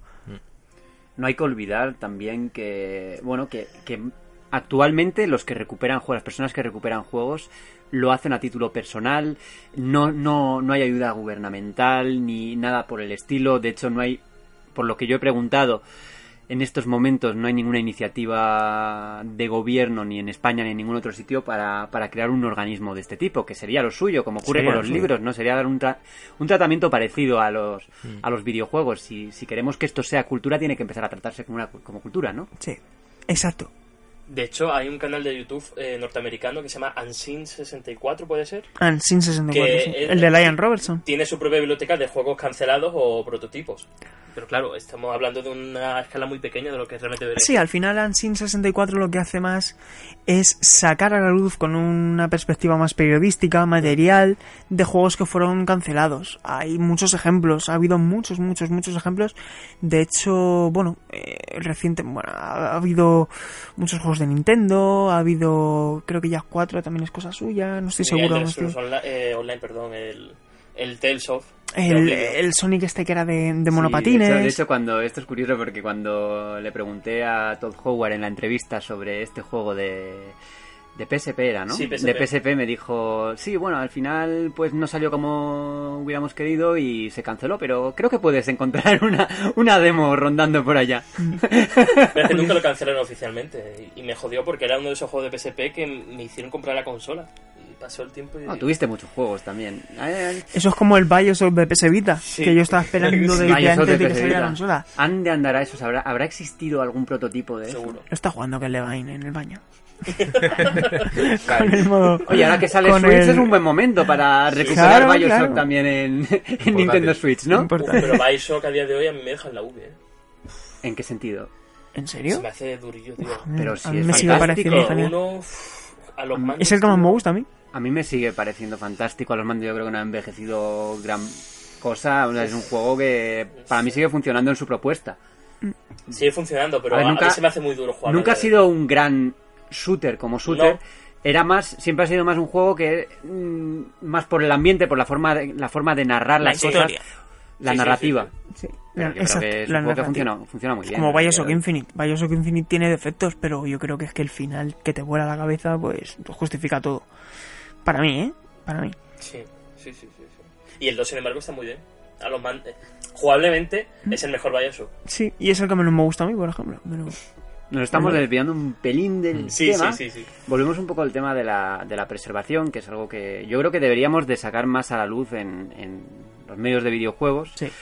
Y no solo hablamos ya de, de juegos comerciales de consola, que los hay también, sino que hay incluso muebles de recreativa que han desaparecido. Y hace recientemente escuché una historia muy interesante, yo creo que fue el año pasado, un juego de, de ciclismo que nun- llegó a ver la luz pero no en salones recreativos sino más bien en gimnasios porque consistía básicamente en, en bueno, tenía como unas sillas, esta- eh, sillas estáticas iba a decir, eh, bicicletas estáticas y tú tenías que pedalear para, para ganar al, al, al rival, ¿no? Era un gimnasio Konami. Era un gimnasio Konami, pero en España, mm, creado por Gaelco. El juego, bueno, lo encargado por Gaelco, mejor dicho. Y lo curioso del asunto es que el juego, eh, bueno, fue hecho por dos donostiarras, o por un par de donostiarras, con compatriotas míos, por así decirlo, que se dedicaron a sacar fotos directamente a, a San Sebastián para hacer los escenarios. Qué Y, bueno. bueno, Fíjate. resulta bastante, bastante chulo y ha sido recuperado hace muy poquito porque el mismo creador mandó el, la placa y tal y ha podido ser recuperado y volver a, a- se ha podido volver a jugar. ¿Cuánto habrá perdido de todo esto, eh? O sea, Mm. paras a pensar en la de juegos que habrán salido en esa época y que ya no están, ni nunca estarán, probablemente. Y al final es como que hay que hacer arqueología del videojuego, ¿no? Es como el trabajo de un arqueólogo. Hubiese estado bien tener aquí al- a algún, alguna persona que, que se dedica a esto porque es una labor, yo creo, muy encomiable y que debería deberíamos darle un poco más de un poco más de sonido, no Sí. de sonido y de, y de letras, ¿no? En los- Y por eso es tan importante escribir libros sobre videojuegos. Porque al final hay muchas de estas cosas que, sobre todo los retro y tal, que a lo mejor no venden tanto, pero sí que son muy importantes. Muy importantes porque al final también te ayudan a, a comprender y a contextualizar todo eso que ha pasado, ¿no? Y tú lo dices de primera mano, encima. Sí, pero no, no lo digo por eso, lo digo más bien por los juegos, por, precisamente lo digo por los libros antiguos de, de, de, de generaciones y de obras Hmm. que nosotros no hemos vivido, porque nos, porque, Claro. pilló a nuestros padres de pequeños, ¿no? y es, es al final nosotros que bueno que casi todos nos- de aquí somos periodistas Sí. es importante conocer la historia del medio y saber de dónde venimos. Exacto. Para, para intentar ver a dónde vamos. Está Yo claro, que todo, ¿eh? está claro que no, nosotros no hemos vivido todas las generaciones, incluso Juan y yo que somos un poco más viejos, digamos, Te ha llamado viejo. Me ha Juan. llamado viejo así. Sí, un poquito más lo Yo, yo sé que la- eh, de aquí ahora que no está Bruno, soy el, soy el abuelo supremo de GTM. Casi. Casi. y yo tampoco he vivido muchas de estas cosas. De hecho, yo empecé a jugar videojuegos, sí, empecé con un Commodore 64 de mi padre Mm. y tengo esos primeros recuerdos de, de esa época, pero Javi es el más, el más viejo. Javi tú. Sí, sí, sí. Eh, empecé con esas primeras experiencias y lo recuerdo, pero no es mi generación. Mi generación empezó con, con en mi caso, con Super Nintendo, Mega Drive, pero ya un poco alejado para en mi caso y yo soy de PlayStation, de la es. primera. Te pasa como a mí entonces. Yo Y hay muchas igual. cosas que no sé y hay momentos en los que digo, tengo que saber más, por eso... Por eso me parece tan interesante el libro que ha editado hace poco Héroes de Papel, Replay, Mm. porque te, tú que lo has leído, Borja, te lleva un viaje a través de todas las generaciones, ¿no? Sí, yo tuve la oportunidad de hacer la reseña para GTM y es probablemente el mejor libro de videojuegos que he leído hasta ahora. Un juego, bueno. un juego, un libro absolutamente imprescindible donde te cuentan de todo desde época, no desde desde, la- desde los años 30 creo que era, empieza todo por el tema de la informática y condensa muy bien toda la historia del videojuego, que son ya 40, añ- 40 años más o menos lo condensa bien en un libro largo, porque es largo, pero que, que realmente te lleva, te lleva de la mano por todas esas épocas y te hace pensar en, joder, hay muchas cosas por saber y es necesario saberlas, sobre todo para nosotros, ¿no? Si queremos sí, contar sí, lo que está pasando ahora, tenemos que saber lo que pasó ayer. lo que pasó. Eso es. Y eso, la preservación, por eso también es muy importante. No solo la preservación de juegos de hace años, ¿no? También la preservación de juegos De de, ahora. ahora. ¿Qué pasa ahora? Pues pasa que los juegos tienen fecha de caducidad. y más ahora que entramos en el terreno de lo digital, que... Bueno, aquí hay también matices porque los cartuchos también tienen fecha de caducidad, o eso, o eso dicen. Yo todavía no he visto ningún cartucho que deje de funcionar. Sí que he visto que la pila interna La se agota lleva, y tal, Pero el cartucho funciona. pero el cartucho funciona. Creo yo que dentro de X años, pues igual empezarán a dañarse las cosas. ¿Esas filas se pueden cambiar? Sí, sí, sí. sí, Yo, las, yo las Vale, he cambiado vale. en juegos de Pokémon, sí. Hace poco estuve probando el Pokémon rojo en mi flamante Game Boy Tocho. Y desgraciadamente mi partida había muerto. Fíjate, fíjate qué curioso, que mi partida original de, de, de- de rojo, que es del 99, que creo, tiene, creo que sí, que es del 99, funciona, y la de Pokémon Cristal, que es de 2001, no funciona. Fíjate. Mi que es la que tuve que cambiar. De, de Pokémon rojo murió y también era de lanzamiento, no sé. Yo tengo, ya les dijo, yo, yo con Pokémon tengo una relación un poco, un poco amarga, porque siempre me ha hecho mm, pequeñas cositas, como lo de convertirme a Cadabra, bueno, a, a mi Mew me lo convirtió en Cadabra al pasarlo a Pokémon Stadium, así que ahí tengo una, un rifle con Pokémon que todavía... Lo siento, ¿eh? Sí, mm, Lo. Algún día si quieres hacemos un especial de cómo fue el trabajo para hacer Pokémon Stadium. sí, bueno, estaría guay. Yo Estaría- la verdad es que te no lo digo porque, tengo- porque eso que ocurrió tiene un porqué. No, hombre, me lo supongo, me lo supongo. Pero Sergio, tú no me puedes lanzar esto y no contármelo, tío. Hostia, No nos dejes así. joder. Lo dejamos para otra. ¿Lo dejamos para otro? Sí, lo Bueno, dejamos para otra. Vale, una mesa redonda Pokémon. Estaría... No sé por qué te ríes, si lo digo en serio. Y hablando otra vez un poco eh, sobre este tema, hay muchas iniciativas de personas bueno que quieren, no sé, hacer rescatar juegos antiguos y bueno, hay problemas con licencias luego porque las compañías no quieren tampoco que se utilicen sus sus propiedades intelectuales. Tenemos también el caso de Mu Paradise, que es que hay muchas, es un debate con muchas capas. Sí. Porque ahí entra el tema de la piratería, de cómo venden las compañías sus juegos, pero luego ves títulos que realmente no hay otra forma de conseguirlos más que bajando de internet, porque o bien los cartuchos están a precios imposibles en Sí. Amazon eBay o lo Carne que de sea, o son tan escasos que ni siquiera se venden, ¿no? Porque hay juegos que no están directamente. Mm, ¿Qué pensáis vosotros sobre el caso de Mu Paradise? Creo que es un tema que podemos traer aquí a debate. Juan, que te veo muy callado. Eh, no, a mí me tienes reflexivo pensando en todo esto, porque hablamos mucho de que la gente hace esfuerzos por preservar los juegos y tal, pero también creo que es una responsabilidad de las empresas no perder esos códigos fuente y no perder... al- A fin de cuentas son los responsables de la obra. Y me ha recordado mucho a los inicios de GTM, que como bien sabéis nosotros perdimos, entre comillas, la- los- las cuatro primeras maquetas de las cuatro primeras revistas, porque se confiaron en manos de la imprenta, volaron y nosotros no teníamos esas copias. O sea, fue un acto de irresponsabilidad por nuestra parte. Un saludo a Imprenta Total. Un saludo a imprenta total. Muy Y a sus camisetas también. y, al, y al terremoto que hizo que no nos pudiesen enviar las, las, Pero las mira, Juan, que si os acordáis fue que hubo un terremoto y Sí, se les sí, partió sí, la sí. imprenta. Entonces, nadie... Pero mira, Juan, yo creo que esto es extrapolable a cualquier circunstancia de la vida. Yo cuando me me acuerdo perfectamente del primer artículo que escribí sobre videojuegos, Mm. en mayo de 2013, lo tengo todo en- en- eh, guardado, todos los Word guardados, toda noticia que hago. Quiero decir, todo lo que tú haces, Mm. todo lo que tú produces, lo tienes que preservar. Claro.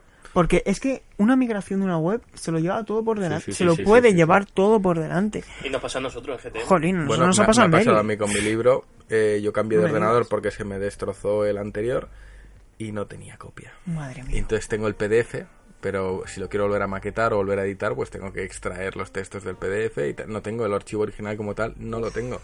Entonces esos son los peligros de lo digital, que al Mm. final se sepultan en montañas de archivos y al final un cambio de ordenador o, o una mala fortuna en un disco duro te puedes quedar sin, La sin nube, nada. la nube. La buena nube es el futuro, de hecho ya tengo todo metido en Dropbox y ahí no me pillan.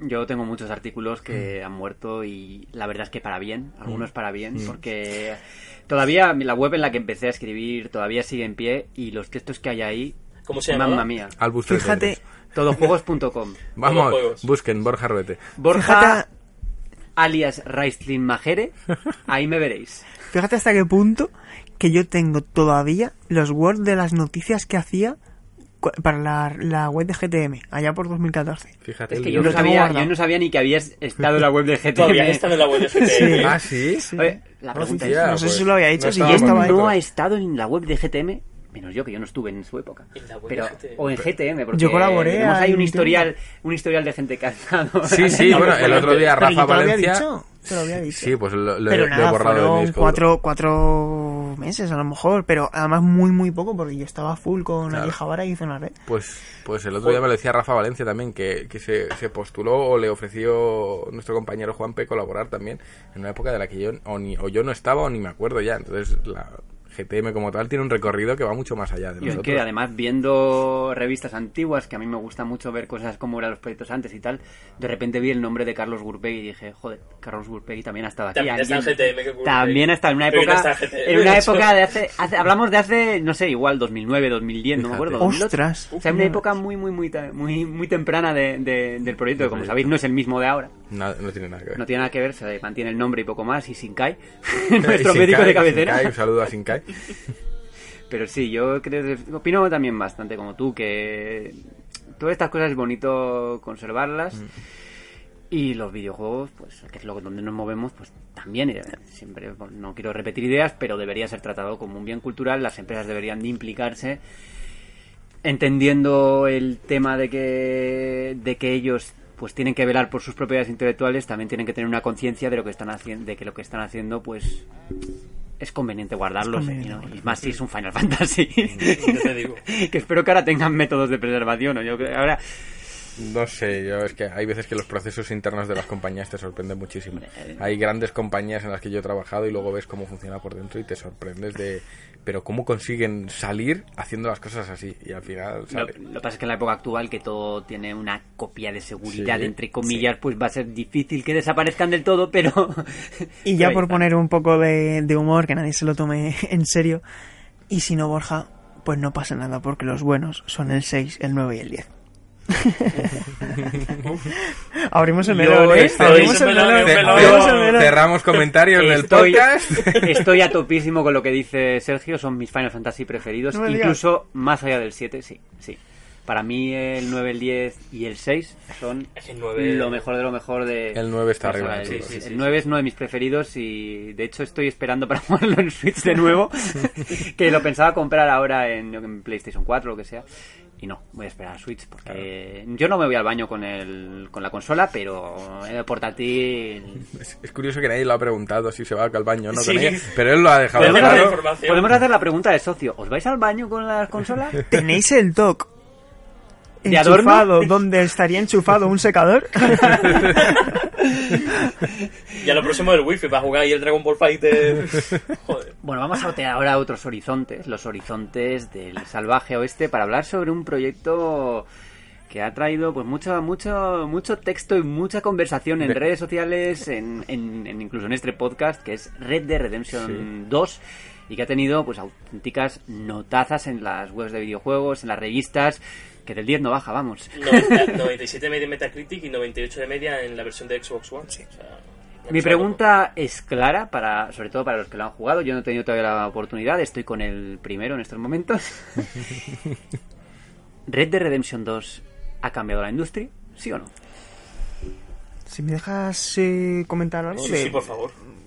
Bueno, he jugado ya más de 70 horas. Eh, de hecho, este fin de semana no lo voy a jugar porque quiero me quiero pasar el DLC de Spider-Man y tengo muchas cosas. No me va a dar tiempo porque además tenemos la tenemos el cierre, ¿no? Em, es un título... Es, desde mi punto de vista, el mejor videojuego que ha hecho Rockstar nunca. No solamente porque toma lo mejor posiblemente de todos los títulos que ha hecho la compañía antes. Hablo del disparo de Max Payne, hablo de la, la forma que tenía de interpretar el salvaje oeste de Red Redemption, de cómo construir personajes en GTA V. No hablo solamente de eso, hablo también de eh, que es el mundo abierto más interactivo y con más posibilidades al que me he enfrentado yo nunca, por su verticalidad, por su profundidad, por su forma que tiene de, hacerte eh, interactuar con todos los seres vivos, incluyendo animales y seres humanos. Es el mejor videojuego de la compañía también porque es el que mejor historia construye. Mira, la gente que haya jugado al primero entenderá que al final Red Dead Redemption 1 era una historia de venganza donde era John Marston el que buscaba venganza, el que buscaba, el que se montaba al caballo para buscar eh, dar respuesta a esa venganza. Red Dead Redemption 2 es en realidad una metáfora de muchas cosas.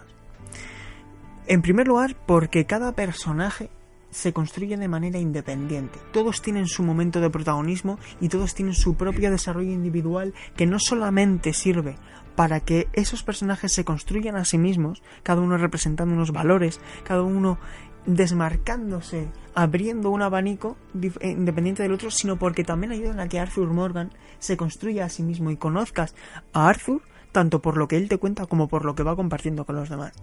Entonces, al final, he de decir que para mí Arthur Morgan se convierte ya en uno de los mejores personajes de la generación. Se reconstruye a Dutch, que era uno de los personajes también de la primera entrega. Establece eh, una sensación de grupo increíble con el tema del campamento. Es genial el tema, el tema del campamento por las relaciones que se van eh, estableciendo ahí y por las historias emergentes que van apareciendo. Una tontería como puede ser comprarte una cafetera o que tengas una misión donde vas a... te tienes que poner traje porque tienes que ir a hacer una movida y te afeitas voluntariamente para ir mejor vestido. Ese tipo de pequeñas cosas, pero de verdad, lo mejor, lo mejor, lo mejor de todo es que te sientes vivo dentro de ese mundo y sobre todo sientes que eres una pequeña partícula dentro de ese mundo porque todo gira eh, alrededor de sí mismo, no gira alrededor de ti, no eres el ombligo de ese mundo. Y luego, sobre todo para mí, que tampoco quiero hacer aquí un meeting, Red Dead Redemption 2 tiene un mérito tremendo porque es un juego que dura más de 55 o 60 horas y aún así logra que estés enganchado a la historia hasta el final porque no deja de introducir nuevas mecánicas, no deja de introducir nuevas experiencias para que se te olvide constantemente que tienes multitud de desafíos, de misiones secundarias por hacer, que también hay que decir una cosa, esto no es un The Witcher, aquí las misiones secundarias no tienen un apoyo y un soporte narrativo tan potente como la historia principal. Tú aquí diferencias perfectamente cuándo avanza la historia y cuándo no. Pero es que llegas al final y está todo perfectamente construido y apoyado por una dirección sonora. Digo dirección sonora y no digo banda sonora, porque hay, hay algunos temas de la banda sonora que no me han gustado demasiado, pero la dirección sonora, sonora, cómo está elegido todo, cómo es una banda sonora dinámica, donde no hay saltos, no hay brusco, es si la si hay más tensión va cambiando poco a poco esa banda sonora. Al final es un título redondo, es un título que hace cosas que no había hecho ningún videojuego antes y por lo tanto, desde mi punto de vista, sin ser un juego perfecto, es un juego de 10. Comentabas antes el tema de los campamentos y eso llama la atención porque es muy de western, ¿no? Lo de todos los todos los forajidos en corro, en una hoguera, tal. ¿Cómo funciona eso, Alejandro? ¿Lo has podido vivir ya o todavía no has llegado? No, sí, sí, ya estoy en el campamento, pero es lo que, me, es lo que comentaba Sergio. Yo me, levanto por la mañana después de dormir me viene Dutch, me saluda, me da los buenos días, me dice, bueno, pues hoy hace esto, intenta tal, o me viene la señora del campamento y me dice, no estás donando lo suficiente, nos vamos a ir a la mierda. Y te echa a ti la culpa porque es que, claro, es que estás tan absorbido por el mundo que es que no tienes tiempo para todo. Y esto es real, o haces donaciones o no tienes posibilidades de acceder al guiso. Hay un guiso comunitario que se va haciendo, Sí. que revitaliza completamente la vida. Si no aportas dinero de las recompensas que vas ganando de cada misión, que por cierto, si en una misión te llevas mil, 500 van a, la, a, la- a la las reserva. provisiones de la reserva. Siempre. O sea, el Además, guiso sale juego- caro. Sí, sí, sí, sí. Además es un juego que tiene cierto espíritu eh, errante, cierto espíritu nómada, porque eh, te vas moviendo constantemente. Porque al fin y al cabo, como decía, Red Dead Redemption 1 es un juego de venganza, de buscar venganza. Y Red Dead Redemption 2 es un juego de escapatoria, de huida. Todos son conscientes de su destino. Estamos hablando de una época del salvaje oeste, donde estás siendo perseguido porque has sido un criminal. Y aquí tienes dos opciones. O querer eh, pagar por tus pecados y dejar que el destino mm, haga que tu cabeza termine bajo tierra. O tratar de prorrogar ese destino y seguir siendo un, un criminal hasta el final. Y haciendo falsas promesas e intentando autoconvencerte de que tu cabeza no debe de estar entre balas. Porque ahora ya la ley, en esa época, la ley ya se empezó a poner Claro, firme. claro, estamos hablando, ya, estamos es- hablando, Borja, de claro, un momento donde la, in- de la- donde la revolución industrial afecta no solamente a los transportes, sino también afecta a la sociedad en sí que misma. ya estamos hablando del siglo XX casi. Sí. O sea, no sé si llega la historia hasta el siglo XX, pero... 1889, ¿verdad? Pero vamos, bordeando Sí. ya una época que dices, El ocaso no fue hace, hace sí. demasiado, pocos años después sería la Primera Guerra Mundial y la Segunda Guerra Mundial, que no queda tanto. Sí, sí. No, pero leía por Twitter gente que dice, vale, es un gran juego, pero no innova. Como si innovó Zelda Breath of the Wild. Y sin embargo, yo creo que sí que innova Red Dead Redemption 2. Innova en el hecho de que lleva la interacción a un nuevo nivel. A Pero- eso quería llegar yo, que- a eso quería llegar yo. Permíteme, que- permíteme sí. decir una cosa. The Legend of Zelda Breath of the Wild es un título que establece una nueva forma de diseñar un mundo, porque no deja de ser un puzzle en sí mismo, Sí. el mundo de The Legend of Zelda Breath of the Wild. Aquí, más que revolucionar cómo te relacionas con el mundo, revoluciona cómo te relacionas con los seres vivos de ese mundo. La relación que tienes con el caballo es digna del ojo. Porque al fin y al cabo tienes que tener en cuenta sus provisiones, su salud, su mejora. Y sus miedos. Y sus miedos. Yo escribí un artículo donde decía que eh, mi caballo murió después de cincuenta y pico horas. Lo y se me cayó el mundo encima. Y me estaba... Joder. Pero Y fue de una triste. manera súper tonta. Era triste, pero me estaba descojonando porque como contabas que te diste la vuelta y te tapaste contra un árbol. Sí, sí, sí, sí, porque al final el juego cuenta historias. El juego cuenta historias independientemente de la historia. Y esto es, es eh, a la vez vergonzante como sucede, porque yo estaba acercándome a la recta final del juego, atravesando una montaña, en un ángulo muerto, ¿vale? Me doy contra un árbol, salgo disparado, es decir, una física sensacional, porque me choco, ese sonido hueco, ese decir, aquí ha pasado algo.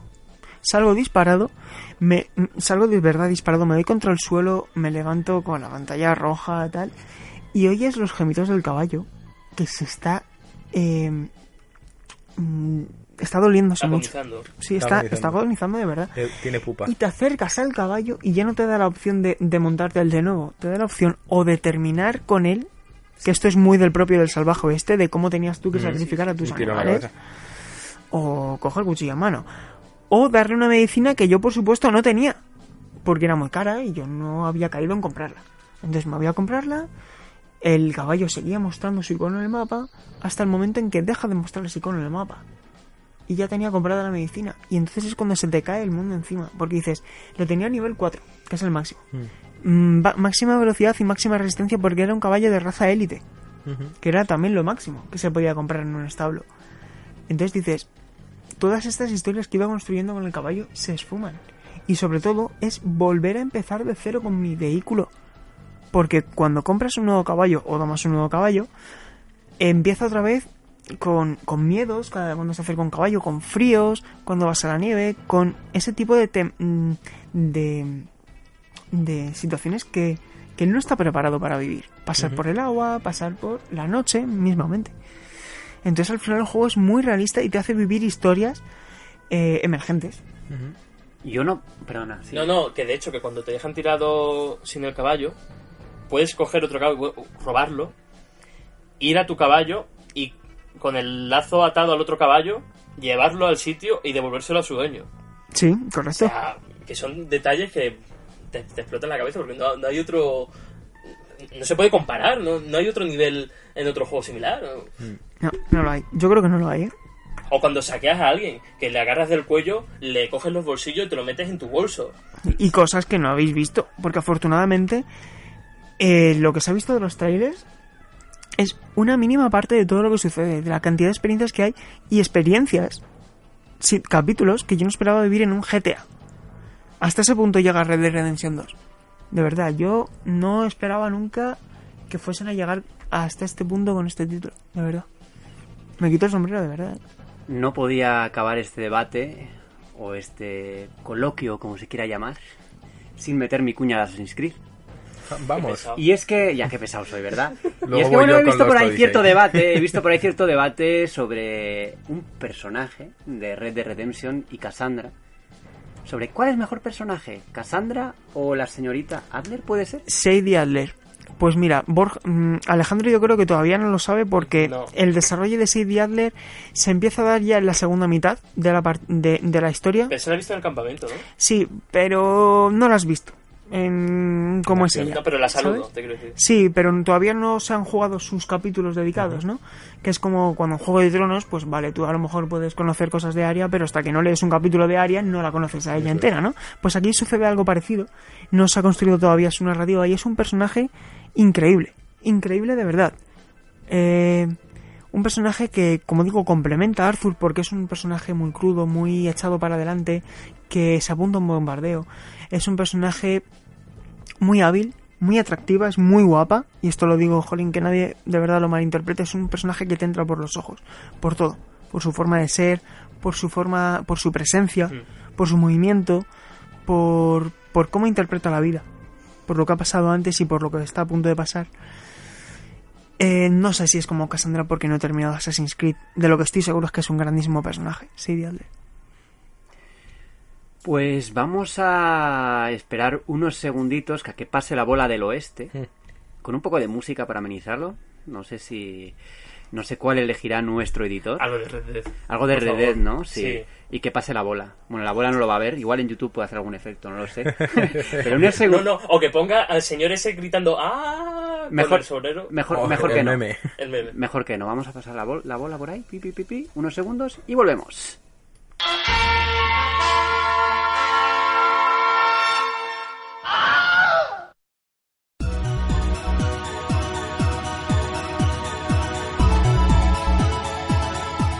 Como todas las semanitas, Javier nos devuelve al pasado.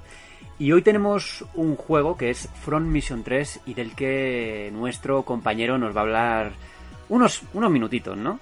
Venga, vamos allá.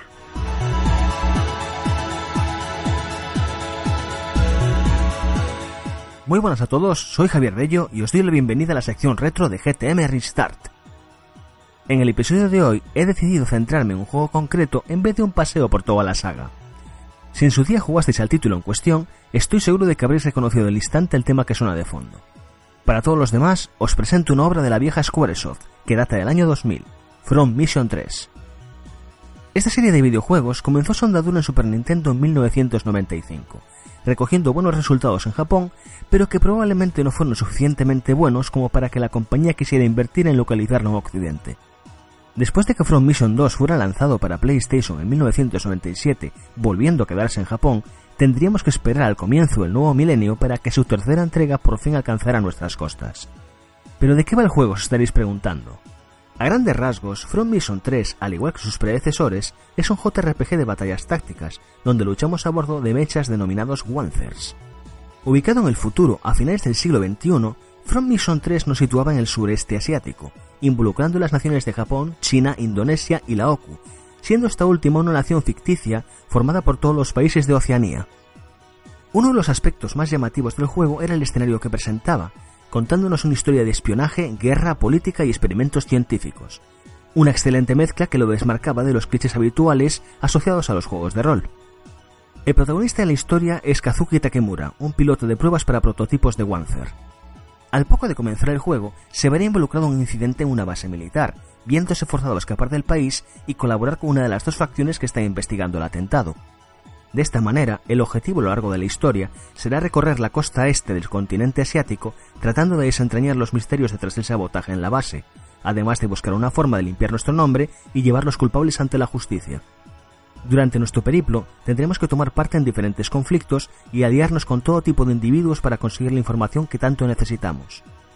From Mission 3 tiene un guion muy extenso, muy apto para los que le gustan las historias de intriga política, espionaje y experimentos de dudosa ética. Si encima le añades mechas, ¿qué más se puede pedir? Otro dato interesante sobre el juego son las dos facciones que mencioné antes, y es que contamos con dos campañas diferenciadas para cada una de ellas. Esto incluye un reparto de personajes completamente distinto, diferentes tramas y escenarios y un total de 60 misiones para cada una, otorgándole una longevidad considerable al juego. Lo más curioso de este dato es que siendo fieles a la tradición de las novelas visuales del país del sol naciente, embarcarnos en una ruta u otra dependía exclusivamente de una decisión que tomábamos al principio del juego y que en ese momento no parece tener trascendencia ninguna.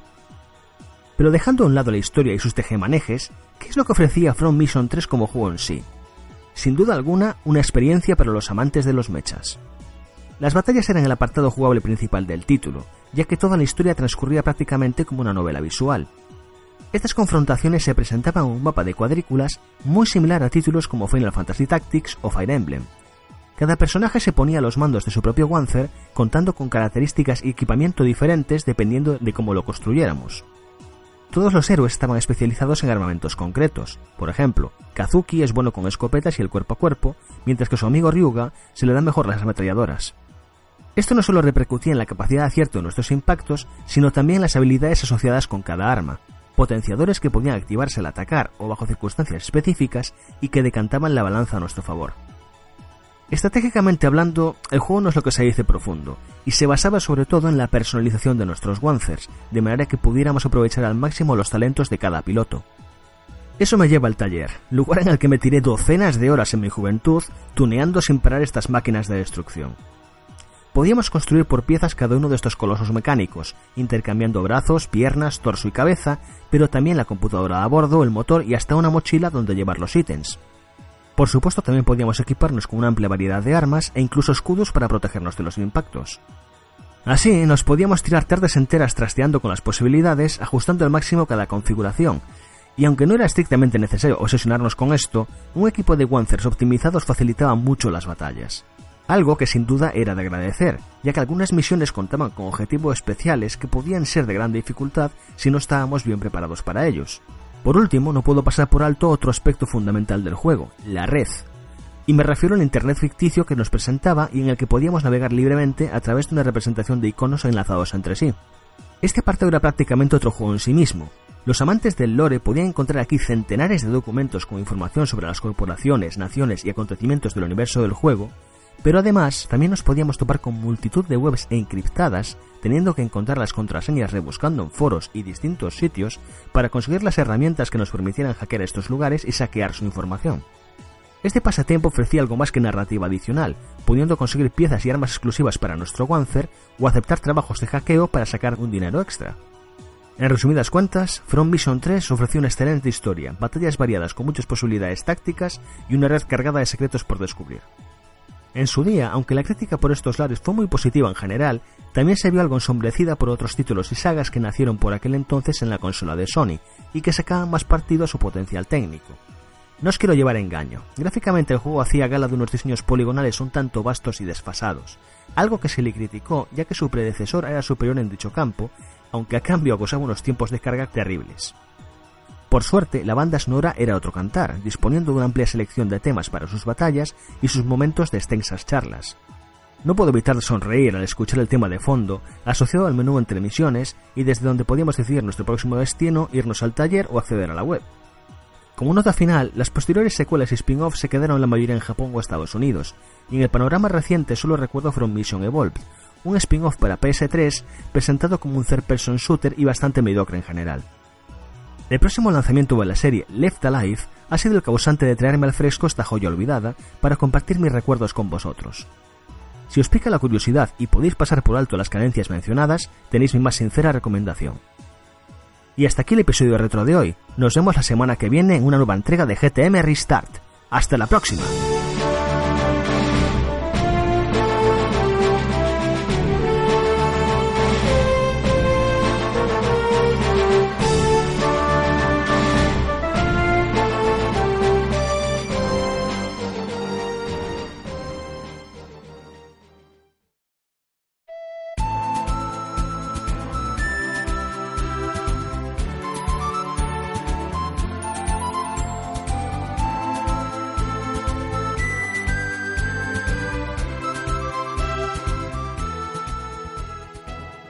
Siempre lo decimos, pero GTM no sería nada sin sus socios. Nos encanta escucharlos y por eso vamos a tener una nueva batería de preguntas que Juan Tejerina nos va a presentar ahora mismo.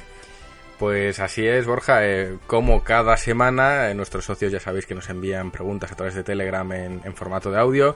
Yo hago trampa y los escucho antes que nadie, pero sé que vosotros no los habéis podido escuchar. Eh, el premio de esta semana es un Soul Calibur 6, que es bastante potente, entonces luego tocará el que más debate nos dé o el que más juego nos dé, pues ese, ese compañero se llevará a Soul Calibur 6 a, a su casa.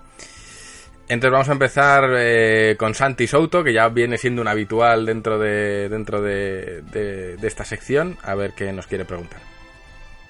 ¡Ey! ¿Qué tal, chicos de GTM? Aquí está vuestro loco gallego favorito. Bueno, ahí os lanzo una preguntita un poco envenenada.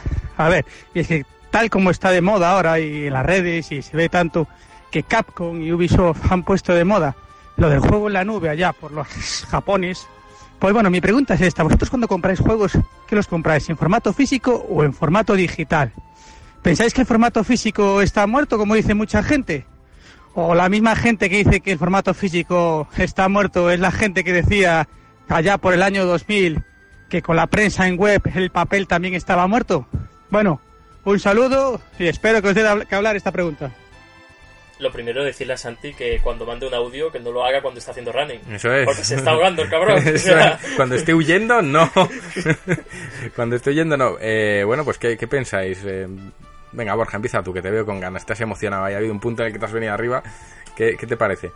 Yo siempre he sido muy amigo de las ediciones físicas, pero creo que va a pasar un poquito como ocurre con las revistas. Mm, al final, el formato físico, con los vinilos también, va a quedar como, como algo de coleccionista, que va a tener que llevar algo más, que va, la producción va a tener que ser, va a estar más trabajada, no va a ser el formato habitual que tenemos ahora de la caja y el disco y ya está, sino que va a tener algo más, tiene que tener un poquito más para que al, al jugador le atraiga. Uh -huh. Las ediciones coleccionistas son un ejemplo de ello, que siguen funcionando y que van a, van a seguir así. Yo soy un romántico, yo... Eh abrir, eh, desprecintar el juego, abrirlo y olerlo es algo que...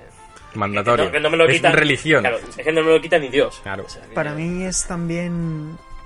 Siempre he sido muy de formato físico, sobre todo porque es cuando siento que tengo el juego de verdad. Mm. Pero también he de decir una cosa, y lo digo sinceramente, ¿eh? lo digo tal como me, me me- me sucede.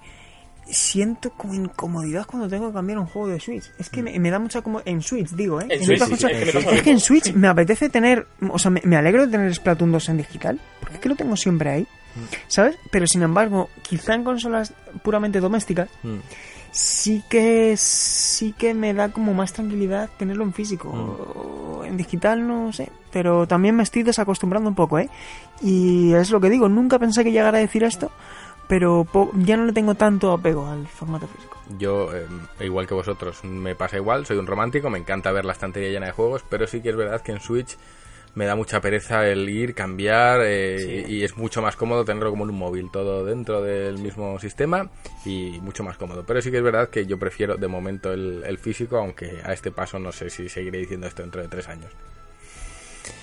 Y seguimos, creo que ya hemos contestado, no sé si a alguien le queda algo que decir. Hay muchas preguntas, voy a pasar con una de nuestro compañero James Felan, compañero y socio, a ver qué, qué nos quiere decir. Hola, soy James y esta es mi pregunta para el podcast. Ah, como todos sabemos, este año ha sido el año de los salseos en Twitter. Está el caso Sapkowski, está el caso del de, del de Kingdoms. Y mi pregunta es si estos salseos han afectado de alguna forma negativa a los miembros del equipo. Si habéis tenido disputas o alguna cosa parecida. Venga, un saludo. Pues ahí tenemos a James, es un poco incisivo y quiere saber si este tipo de disputas han tenido algún impacto dentro del equipo. Eh, Borja está poniendo los ojos desorbitados, así que Borja... todo se, ha, se, ha, puesto blanco. De se, ha puesto, se ha puesto blanco como la camiseta. a Dani Babra y... Sí, sí, sí. Bueno, con el tema de Kingdom Come sí que hemos tenido algún que otro problemilla mm, en Twitter.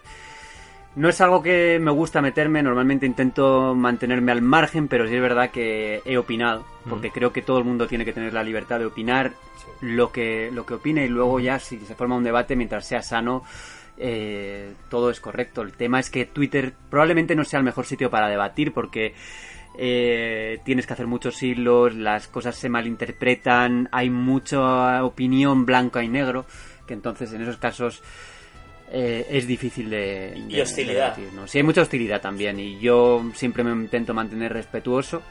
Hay gente que, que no. y luego otra gente que a la mínima pues te bloquea o lo que sea, pero yo creo que no debemos de entrar al trapo porque en mi opinión hay muchas personas que se alimentan de ese tipo de, conductas y realmente no nos beneficia como ni como medio ni como persona ni como periodista entrar al trapo, pero Sí es verdad que a veces he entrado, lo reconozco que sí, y sí que nos ha afectado de alguna forma. no creo que a la imagen de la revista, entre los que nos conocen, pero, pero bueno, mm. no, no tampoco quiero entrar mucho en esto, la verdad. Mm. Yo es que los que me conocéis ya sabéis que a mí me gusta hablar en persona. A mí hablar por texto es algo que lo utilizo como herramienta de trabajo de comunicación, pero desde luego eh, Twitter no me parece una herramienta de, de, comunicación para, para dar lugar al debate. Entonces, como considero que al final es lanzar tu opinión al aire, es como lanzar un sombrero a ver quién lo coge, al final siempre lo termina cogiendo alguien que, que, busca pelea. Y yo lo que tengo claro es que yo no voy a discutir, no me gusta discutir en, en, en persona, pero si hay que hacerlo, se hace porque hay que intercambiar opiniones. Y el debate es súper positivo porque al final es la única forma de conocer del todo tu opinión y reconocer si tienes que cambiar de opinión, pero eh, ¿sabes lo que sabes lo que quiero decir? Que yo no soy de la opinión de yo pienso lo que pienso y no soy de, los que cambia de opinión. Yo si tengo que cambiar de opinión, cambio de opinión. Pero Twitter no me parece el lugar para... Quería añadir una cosa y la importancia de que cada uno pueda expresarse como quiere, que no haya... Mm. A veces me, da la impresión de que hay cierta miedo. Vamos a llamarlo, ¿no? Policía de la moral. Sí. Muy, Policía de pensamiento. Que está vigilando, sí, que está vigilando los comentarios de la gente y yo creo que hay que pensar uno mismo también, incluso los que están haciendo de policías, que ellos pueden tener una opinión diferente y que no tienen por qué señalar a nadie, ¿no? Mm.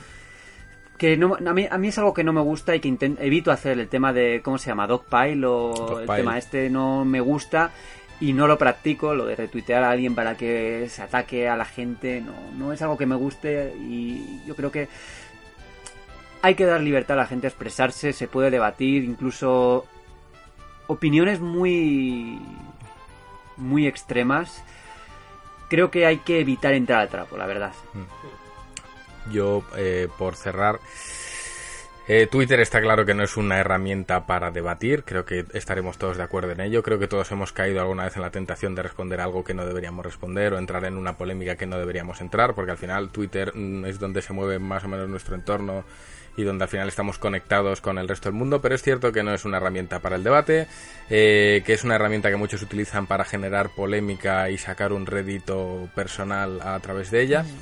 Y, es peligroso dejarse entrar en estos juegos. Yo, eh, como persona e individuo que soy, ya me conocéis, soy una persona que se mueve mucho por los tonos de gris y tengo esa tendencia innata que cuando todo el mundo dice A, yo voy corriendo a ver qué es B y a intentar ponerme en el otro lado de, un problema que casi siempre son polifacéticos y, todos lo sabemos. Entonces, cuando todo el mundo está muy volcado en un punto, eh, yo tengo una tendencia natural sadomasoquista a intentar pensar en el otro lado del problema para hallar un punto intermedio que me dé una visión quizás más global de, lo que es un problema en realidad. Nunca me creo una parte al completo, siempre tiene que haber otra historia. Y, sin eh, embargo, hmm. lo peligroso es que es una herramienta que sirve para influenciar. Porque si recordamos el tema de Daniel Babra, hmm no vino a Game Lab y era una entrevista que me hacía especialmente ilusión porque es un tío que le sigo desde siempre. hace, ruido. Y hace ruido y eh, el, hombre no vino por, todo lo que se generó y sin embargo no, no es la realidad porque allá en Game Lab la gente era normal, te quiero decir. No, nadie hablaba del tema, nadie se compartía opiniones sanamente. Es que escuchar una opinión no hace daño a nadie. Claro. Querer a alguien prohibir que exprese su opinión es peligroso. Claro. Y lo hemos visto a lo largo de la historia de la humanidad muchas veces en favor de grandes ideas, de en favor de el bien. Y- Pero en el momento en el que alguien quiere definir, definir qué es el bien y, y decirte como esto es el bien, tú no puedes expresar, o si lo cuestionas, porque aquí está la- el, el gran problema, cuando una mente crítica y analítica quiere cuestionar lo que está diciendo alguien que parece defender el bien, esa persona automáticamente solo por cuestionar se le pone en las antípodas ideológicas y se le machaca. Y eso es muy peligroso. Yo quiero añadir que como periodistas tenemos que tener mucho cuidado a la hora de hacer valoraciones en medios de comunicación que no esté apoyado, que no estén apoyadas en pruebas, lo primero, Sí. y que los términos son importantes. Una cosa es llama, si llamas a una persona X, Mm. tienes que tener en cuenta que eso puede atraer, puede tener consecuencias después. Mira, a mí en la facultad, en educación primaria, me decían, chicos, tened en cuenta una cosa, que es que el qué puede ser de mil maneras, pero lo importante es el cómo. Y es que esa frase de verdad se me quedó marcada. Tú Es puedes que- decir lo que, lo que tengas que decir, pero hay que intentar encontrar el momento y la forma. Es que rescatando lo que dice Borja, eh, ya que somos profesionales de la comunicación, tenemos cierto cariño por la forma de decir las cosas, por el cómo, eh, tenemos cierta habilidad a la hora de escoger las palabras, tenemos que tener muy claro el calado de cada palabra y término que utilizamos, sobre todo a la hora de eh, calificar a alguien. Cuando utilizas ciertos apelativos que son prácticamente tildarle de criminal a alguien, tenemos Podemos que hacer- atenernos Podemos a hacer mucho daño. podemos hacer mucho daño y no es eso, nos puede rebotar en la cara. Tú no puedes tildar a alguien de X cosa que puede ser tremendamente hiriente porque estás afectando a su honor, a su orgullo y estás faltando a la verdad. Y a las personas que quieren a esa persona. Exactamente, estás eh, cayendo en algo que es lo más bajo posible. Si tú quieres debatir algo, primero no lo harás en Twitter. Es muy difícil que quieras en Twitter, lo que quieres hacer es pisar un cuello, quedar por encima, colgarte la medalla y ser el ciudadano modelo por excelencia y, Y que todo el mundo aplauda. Y ganar aplausos. Mm. Pero desde luego no es la manera y contestando a lo que decía James, si internamente dentro de la revista ha traído disputas, sí, porque en la revista hay una variedad ideológica muy grande, convivimos todos en armonía, pero sí que es cierto que cuando surgen estos, estos temas, pues hay gente que tiende más hacia pensar a un lado y luego, mm, por norma general, los que somos un poco más maduros, más viejos estamos más resabiados, sí tenemos un punto de vista un poco más gris que muchas veces no se entiende o muchas veces eh, nos es difícil de comunicar, sobre todo porque, mm, como digo, todos los problemas son poliédricos y es muy difícil encontrar un punto en común. Por suerte, tenemos un gran equipo y estas disputas nunca van más allá de, bueno, tú piensas A, yo pienso B y ahí se queda. No sé si alguien tiene algo que decir. Pasamos al siguiente. Pues A la amiga, lo de James, ¿eh? A la amiga. gracias James. Eh, pasamos con Amanda que nos dice esto. Hola, soy Amanda y esta es mi pregunta para el podcast. Eh, ¿Qué fue lo que hizo que os aventurarais al proyecto GTM? ¿Cómo surgió la idea? ¿Cómo, cómo nació? ¿Y cómo de muchos costó poder desarrollarla? Un saludo. Bueno, yo creo que esto Juan Tejerino va a ser el que va a tener que contestar. Eh, También Alejandro, que estuvo en los primeros estadios de este proyecto. Es que yo no he estado en los primeros estadios de este proyecto. Bueno. Yo entré de rebote, gracias a nuestro querido Jorge Serrano. Pero bueno, vamos a entender que Amanda se refiere a la actual etapa de Sí. GTM, que en teoría encabezamos eh, eh, Jamio, que estaba allí, y yo estaba. ¿Y qué nos llevó? Pues en mi caso en concreto fue. eh, yo estaba en Alicante. Compraba una revista de videojuegos llamada GTM, muy chiquitita, que me costó encontrar en la estación de tren.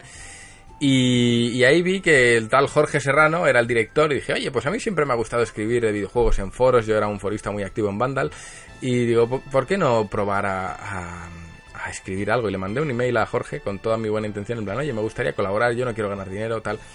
Y la respuesta que me encontré fue aplastante en cuanto a él me contestó con toda la honestidad del mundo y me dijo, mira, eh, la revista es un fracaso absoluto en ventas, nos hemos dado un batacazo tremendo, no creo que vaya a haber una cuarta revista, el equipo está hundido, desmotivado, eh, no sabemos por dónde tirar, nos hemos equivocado, hemos perdido muchísimo dinero, no sabemos qué va a pasar con, con GTM. Eh, y me dijo, y esto es lo que hay. Ahora bien, si tú quieres ayudar, eres bienvenido, etc, etc, etc. Eh, entonces entablamos ahí una conversación en la que yo le dije que bueno, yo era por aquel entonces el, jefe de diseño del grupo Vocento, algo sabía de- del tema editorial, le conté que ya en Vocento se daba por muerta el, el- el- el papel como tal y yo así lo creía, digo mira, es verdad que ahora todo está transicionando a la web, la web es el futuro del periodismo y así se observa desde esta esfera. Y bueno, él me dijo, vale, es lo que yo tenía en mente, queremos hacer un paso a una nueva web, queremos tirar la revista a la basura, queremos que todo sobreviva en un entorno web, etc. Entonces yo es cuando yo ahí entro en el proyecto, eh, yo presento mis credenciales, digo de dónde vengo, digo cuál es el objetivo que me ha encargado el propio Jorge, que es revitalizar el proyecto a través de una web.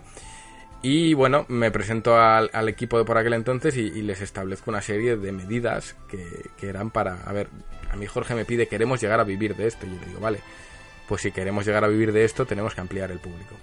Una web necesita público y esto Sergio lo sabe muy bien. Eh, con 100 visitas al día no vais a vivir de esto.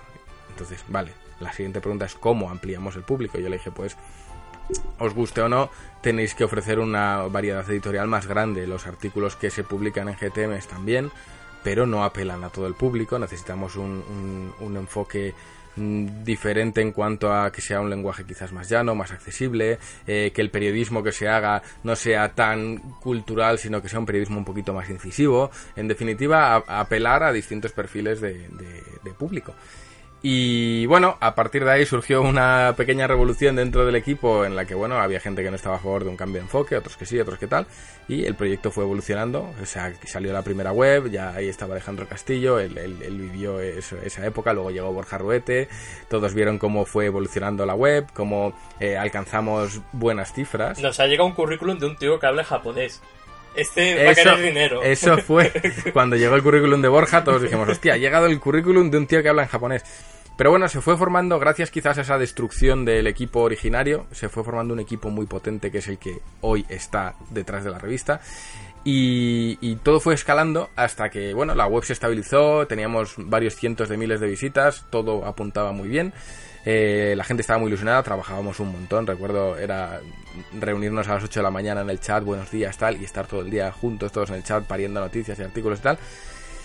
Hasta que un buen día nuestro querido Juan Pedro Prat se le ocurrió la maravillosa idea de decirme, oye, ¿y si hacemos un PDF para los chavales, en plan revista, pues para que ellos tengan un PDF y vean su, su, su trabajo embellecido? Y ya ahí dije yo, bueno, vale, y si encima lo hacemos bajo demanda y abrimos una serie de reservas y quien lo quiera tener, que lo tenga impreso. Y así surgió la revista. Fue un- una idea que pretendía recompensar al propio equipo, que le presentamos a todos en una reunión secreta como el proyecto Tanga de Fuego, ya con la revista construida y, y nadie, se lo vino, nadie se lo vio venir. Y a partir de ahí dijimos, venga, nos vemos capaces de hacer una revista al mes. Y todos dijeron, venga, un texto al mes para la revista, además de todo lo que hacemos en la web, podemos hacerlo. Y a medida que fue creciendo, todos fuimos viendo que la revista tenía una acogida maravillosamente cálida y la web no tanto. La web, eh, los comentarios eran mayoritariamente de auténticos trolls profesionales que venían a putear. eh, y con el tiempo nos fuimos dando cuenta de que el trabajo en la revista se veía mucho más recompensado, nos llenaba mucho más, la gente era mucho más positiva, se estaba formando una comunidad espléndida en torno a la revista, el- nuestras funciones nos llenaban más y al final nos, llegamos a un punto en el que creo que coincidiréis todos que sentíamos que estar haciendo la web era algo como obligatorio para poder llegar a ese, a ese trabajo bonito que era el de la revista. Y, y hubo un punto de inflexión, de inflexión precioso en el que nos planteamos y si dejamos la web y volcamos el 100% de los esfuerzos en la revista, eh, ahí hubo el, el habitual miedo de, hostia, igual esto se va al carajo porque hasta dónde puede crecer la revista. Eh, fuimos muy valientes, lo hicimos, dejamos la web de lado, nos centramos por completo en la revista y, el resultado de eso fue duplicar páginas, 132 páginas, un producto ya absolutamente asentado y redondo y seguimos creciendo y gracias a esa decisión que en un origen fue una locura, que era dejar la web en, un- en una época y apostar por el papel y gracias a eso ahora estamos aquí sentados en un podcast con unos micrófonos maravillosos en una en una oficina que, que podemos pagar gracias a nuestros socios y con una perspectiva de futuro que quizás en, en- en muy poco tiempo podamos deciros que, que estamos trabajando y viviendo de esto. Entonces eh, aquello que empezó con un email a- desde la estación de Alicante ha acabado siendo algo eh, precioso. No tengo palabras, me dejaba ahí. tiene palabras. No, no, pero sobre todo valiente que fuiste porque si Jorge te planteó así cómo estaban las cosas, Sí, Hay que tener cojones para entrar ahí, ¿eh? eh, ¿por qué no? Trabajo, trabajo, trabajo, trabajo. que hemos hecho siempre, trabajar y trabajar y seguir trabajando y, y anteponernos a todo. Entonces, bueno, yo he, ent- he te- he entendido y he aprendido de todas las fases de GTM, las fases duras, eh, las fases que se me han cuestionado, las fases en las que, bueno, yo entraba de nuevo. He entendido la gente que ha entrado aquí apostando por esto sin cobrar nada. eh, algún día le agradeceré a Borja que quisiese unirse siendo él un profesional y nosotros no.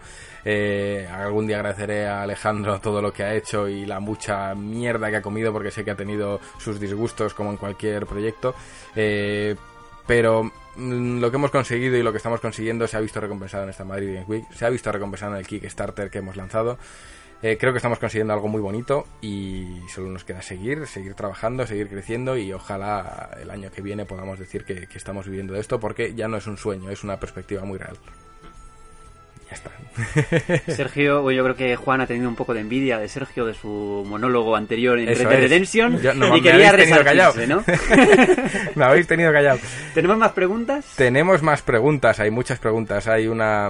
Os dejo elegir, venga, eh, ¿qué queréis? ¿A David Oliva o a Ana Teixido? Em, La de David Oliva es un minuto 11, la de Ana 13 segundos. Bueno, eh, David Oliva estuvo la semana pasada. Eh, sí, estuvo. Pues estuvieron los dos. Sí. Bueno, pues elige tú. Te lo dejamos a ti, la patata caliente. Venga, pues para Juan los dos. Tejerina. Esos 13 segundos parecen un poco troleo, ¿eh? Vamos a ver qué dice, porque lo bueno de Ana es de decir que tengo tres audios de ella. Me ha dicho, gástalos como quieras. Lo que pasa es que no sé cuál es cuál. Entonces voy a darle a uno y, y que sea lo que Dios quiera. Madre mía. Yo empiezo ya otro vez jodido de tiempo, tío. Buenas, GTMLs y equipo, soy Ana Victoria Teixido y aquí va mi pregunta. ¿Qué opináis del movimiento o revuelta llamada Gamergate? ¿Creéis que hemos tenido o estamos teniendo uno aquí en España? Pasamos a David. A ver, es un tema que... Pasamos a David. Ana, es un tema que yo creo que te necesita preparación y, y yo necesitaría documentarme bien para poder hablar con, con propiedad. Con propiedad. Sí, no, no, no quiero hablar... A la ligera no. No, no, la verdad es que me gustaría... Es un tema que requiere tiempo. Es un tema que incluso podríamos debatir aquí o hacer algún especial en Sí. algún momento, pero necesita... No, es- no- no estamos tratando de evitar No. responder a la pregunta. No, no es evitar responder, es si queremos responder a esto necesitamos prepararlo muy bien. Es un tema hiper complejo, mucho más complejo que cualquier cosa que podamos tratar. Necesitaríamos mucho tiempo para desarrollarlo bien, sobre todo porque hacerlo de manera precipitada va a implicar eh, que se saquen conclusiones de, de nuestras opiniones que no van a ser para es nada que las acertadas. es posible que las opiniones que yo pueda hacer ahora aquí mm, no sean luego luego no sea una Es- realidad sí. y esté metiendo la pata Yo prefiero si alguna vez lo hacemos que sea pues después de haber leído mucho de haber visto todas las perspectivas y de poder opinar bien y no desde el desconocimiento Pues, Así que quizás, Ana, algún día contestaremos, ya insistiré yo para que lo hagamos, pero es un problema que hay que tratar con una seriedad extrema. Habría que dejar un poco el, el tono distendido de- de- del podcast y meternos en profundidad en algo que nos afecta a todos como profesionales de la prensa y al público, y es, es un tema que si tratamos lo, lo haremos como se debe. Así que como Ana no ha entrado, eh, os dejo con David y con esto cerramos la sección y elegimos quién se lleva el Soul Calibur. Hola, muy buenas. Eh, mi pregunta esta semana es un poco larga, ¿vale?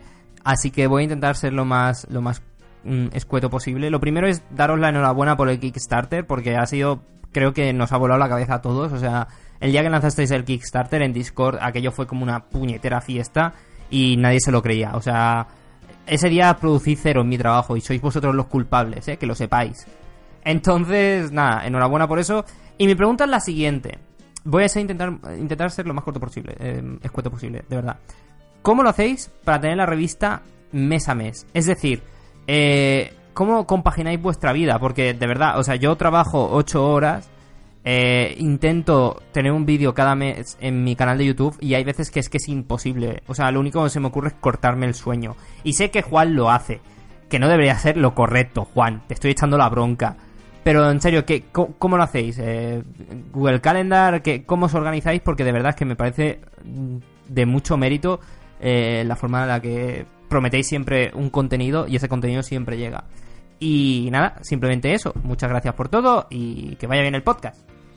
¿Cómo lo hacemos? Pues echándole horas, básicamente. Eh, sí, es verdad que todos tenemos cositas que hacer y que a veces pues es estresante, pero tenemos unas fechas y al final hay que sacarlo adelante y lo sacamos como podemos. Mm, No sé si quieres saber los entresijos de, de Ah, cómo se uf, hace, pero es... Explicarlo todo es complejo y sobre todo ya vamos cortos de tiempo, nos hemos pasado... Hicimos algún artículo, ¿no? Sobre esto. Hicimos un Recuerdo, no sé artículo si en el área de socios, pero ha cambiado mucho ya el, el proceso.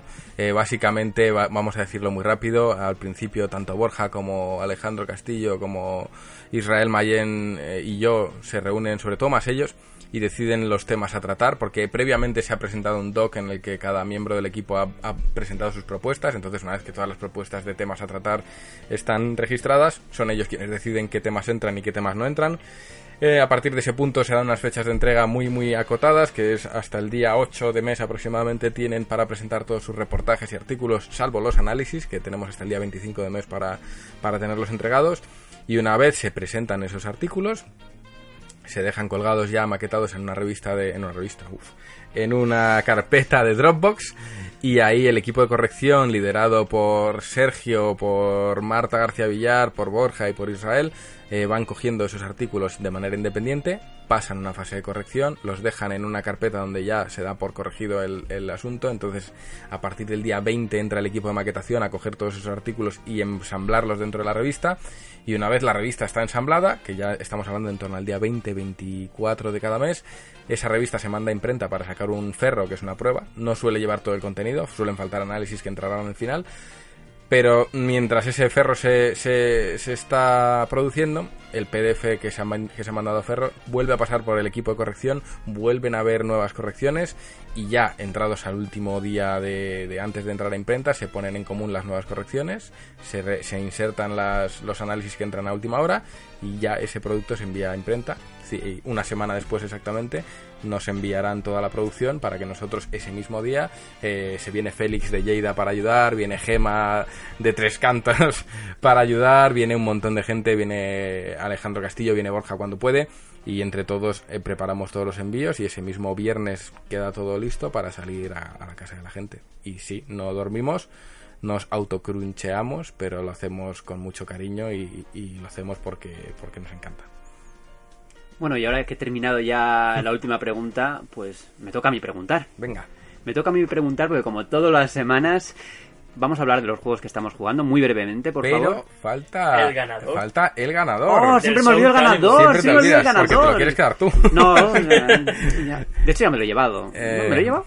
Pues igual. Pues igual me lo he llevado. De repente. No, no, no, no me lo he llevado. Vamos a elegir el ganador y como siempre solemos hacer, eh, va a ser por decisión de cada uno, ¿no? El que más votos gane, pues... ala, Yo sé quién ha ganado. Eh, Sí, pues yo tengo dudas, yo tengo dudas. Eh, hay un 50% tenía ahí a- entre James y Amanda. Voy a elegir a James porque nos ha generado Sí, debate. Es que mandarse un speech de Juan, entonces. Eso Yo es. también. yo Pues creo. yo voy a elegir a Amanda, porque es la novia de James. Entonces, Eso Ah, no, sí, detalle no sí. lo sabía. Pues sí, te va a llegar el mismo like exacto. Han ganado Amanda y James. Y nada, chicos, os, os envía. ¿Eh? ¿Cómo, cómo os habéis quedado, eh? Plot twist. Sí, sí, sí. Eh, y eh, os lo mandaremos mm, lo antes posible. Primero vamos a cerrar la revista, pero bueno, preparaos para recibir a, a Gerardo de Iberia, porque lo, lo vais a tener allí muy prontito. Y ahora sí que me dejáis preguntar. ¿no? Ahora sí. Alejandro Castillo, ¿qué estás jugando? Bueno, te lo pregunto, pero ya, ya lo sé y ya lo saben los oyentes, yo creo. Sí, ayer me puse con Red Dead y estoy también con Eleven Eleven Memories Retold para PlayStation, que saldrá el análisis el 7 de noviembre y no puedo hablar de él, pero es- va a ser una de las grandes sorpresas de, esta, de este año, seguro. Yo he decidido dejar de jugar a Red Dead Redemption después de tantas horas. Lo dejo. La metadona. Lo dejo durante un tiempo. Y estoy intentando echarle tiempo a Forza Horizon ya para la semana que viene de nuevo. Y también ya yo creo para la semana que viene, que mañana y trabajo. Ya para la semana que viene hacer The Haste, el golpe, de, el, el- el atraco, perdón, de, de Spider-Man, el primer DLC, que son cuatro horitas creo, y es factible. Juan Tejerina. Eh, lamentablemente no estoy jugando a nada ahora mismo, chicos. Eh, la Madrid Games Week me dejó reventado, luego ha venido todo el cierre de la revista y os mentiría si os dijese que he jugado algo porque no he jugado absolutamente nada. Sí, bueno, sí he jugado. Lo último que he jugado es a los juegos de la NES, estos que regala Switch. Al... O sea que has pagado online. No. ah, vale. no lo ha pagado. No, está el mes gratis ese, ¿no? No, pero en nuestro caso Nintendo nos envió un código, como sabéis, y, y lo canjeé. Y bueno, eh, estoy jugando al... ¿Cómo se llama este juego de las... El Doctor Mario. A eso he jugado. Es un vicio, ¿eh? Y no está mal, no está mal, pero a eso es a lo que he jugado. O sea, que decir que realmente no estoy jugando a nada vigente. Y, y próximamente jugaré a... ¿cómo, ¿Qué juego más asignado, Jamio? ¿Cómo se llama? El Cuatro- 428 Shibuya Scramble. Eso es. Eh, así La que... visual novel. Así Mucho que... de todo ese juego. Sí, pues eh, tengo grandes expectativas en él, es algo que me hace ilusión, entonces espero que me guste. Así que no estoy jugando a nada, chicos. Yo estoy jugando a varias cosas, mm, algunas por trabajo, otras por gusto, pero voy a decir solo una, y es que estoy con Red Dead Redemption, no el 2, con el 1, y acabo de empezarlos. Tiene muy buena pinta. Lo dejé, hay que decir que lo dejé en su momento, lo tuve en su momento y jugué un rato y lo dejé. Estas cosas que pasan, y ahora yo creo que lo voy a poder disfrutar y lo voy a poder terminar. ¿Y Divinity en qué punto lo has dejado? Divinity sigo con él, hasta mañana no voy a entregar el texto. Te odio. Ya ves, ya ves. Además, este te odio ha salido de corazón. Es, ah, yo ahora ya sabéis que me toca por quedarme con la revista y vosotros vais a seguir con ella en casa, o sea que... Tendréis la crítica este próximo número de Divinity y solo puedo decir que es el mejor RPG que salió en los últimos años, sin duda, sin duda. ¿Mejor que Pillars of Eternity? Bueno, yo creo que sí. Sí. Sí, Pillars of Eternity es un gran juego, pero Divinity 2 es una maravilla. Es una maravilla. Yo creo que ya llegó el momento de la despedida. Ha sido un programa muy, muy completo. Creo que vamos a salir satisfechos, espero. Sergio González, empiezo por ti ahora. Ah, Nos veremos en los micrófonos la semana que viene y antes. antes de, Antes de que eso lo- antes que eso nos veremos más. Sí. Nada, un placer estar aquí de nuevo. eh, encantado de hacer radio con vosotros, de estar aquí reunidos un rato y de verdad que espero que la gente lo haya pasado bien y que siga confiando en nosotros, que nosotros tenemos la voluntad de, de tomar nota de lo que nos decís que no está bien y, y seguir mejorando para que el producto sea cada vez mejor. Alejandro Castillo, que casi está jugando a Red Dead por debajo de la mesa. Porque no estás en casa, que si bueno, no... si, si tiene el gorro ahí detrás. ¿Dónde? Tú no lo has visto cómo he llegado, ¿no? Con el Llegado, gorro- Vamos de mi corcel húngaro Sí, has estepario. subido, Ten- subido ten- por, la, por el ascensor, ¿no? Com- compra la medicina. Has subido por el ascensor con el caballo. No, le he echado el lazo Mm. y, he, y he colgado. Me ha, me ha visto mal la señora esta, la secretaria, pero yo creo que lo ha comprendido, ¿no? Está todo el mundo revolucionado con Red Dead. Y nada, un placer estar con vosotros, de verdad. Estaba jugando ella, ¿no lo has visto? Está jugando en Switch. Pero no, no, encantado. Otra, otro fin de semana más. Espero que os guste y, y sobre todo si tenéis alguna duda o algo a mejorar, decirlo a través del canal de Discord, que ahí estamos siempre vigilantes. Señor Tejerina, Señor Tejerina, señor Ruete. Eh, pues sobre todo darle las gracias a los socios, a todos los oyentes, a todos aquellos que nos dejan comentarios tanto en Discord como en ebooks. Se agradece mucho. A aquel que le da el like también. Eh, estamos muy ilusionados con el podcast. La acogida está siendo francamente buena. Eh, estamos muy ilusionados con prácticamente todo lo que hacemos. Pues agradecer a toda la gente de Kickstarter que nos ha apoyado ahí con, con el proyecto. Creo que es de recibo también. Y en definitiva, dar las gracias a todos los que están haciendo posible esto, porque creo que, que es muy bonito, muy bonito vivirlo desde dentro. Y, y nada, seguiremos a pie del cañón y el próximo sábado estamos aquí. Como siempre hago, os recuerdo que podéis suscribiros a la revista en gamestream.com y que, como ha dicho Juan, tenemos un Kickstarter en marcha con todavía algunos desafíos por delante, algunos retos. Se llama, el libro se llama Final Fantasy, Cristales y Guerreros de la Luz. Ya se ha financiado, pero todavía tenemos cositas que, que Todavía hay anunciar, algo así que, bueno, si Dale queréis- mandanga ahí que, que sale bien. Si, si les echáis un vistazo y os gusta un poquito Final Fantasy, yo creo que Sí. ahí tenéis Sí, sí, algo sí. Que, que apoyar. Eso es. ¿Verdad? Amigos oyentes, se despide Borja Ruete. Esto ha sido GTM Restart. Hasta la semana que viene. Chao, chao.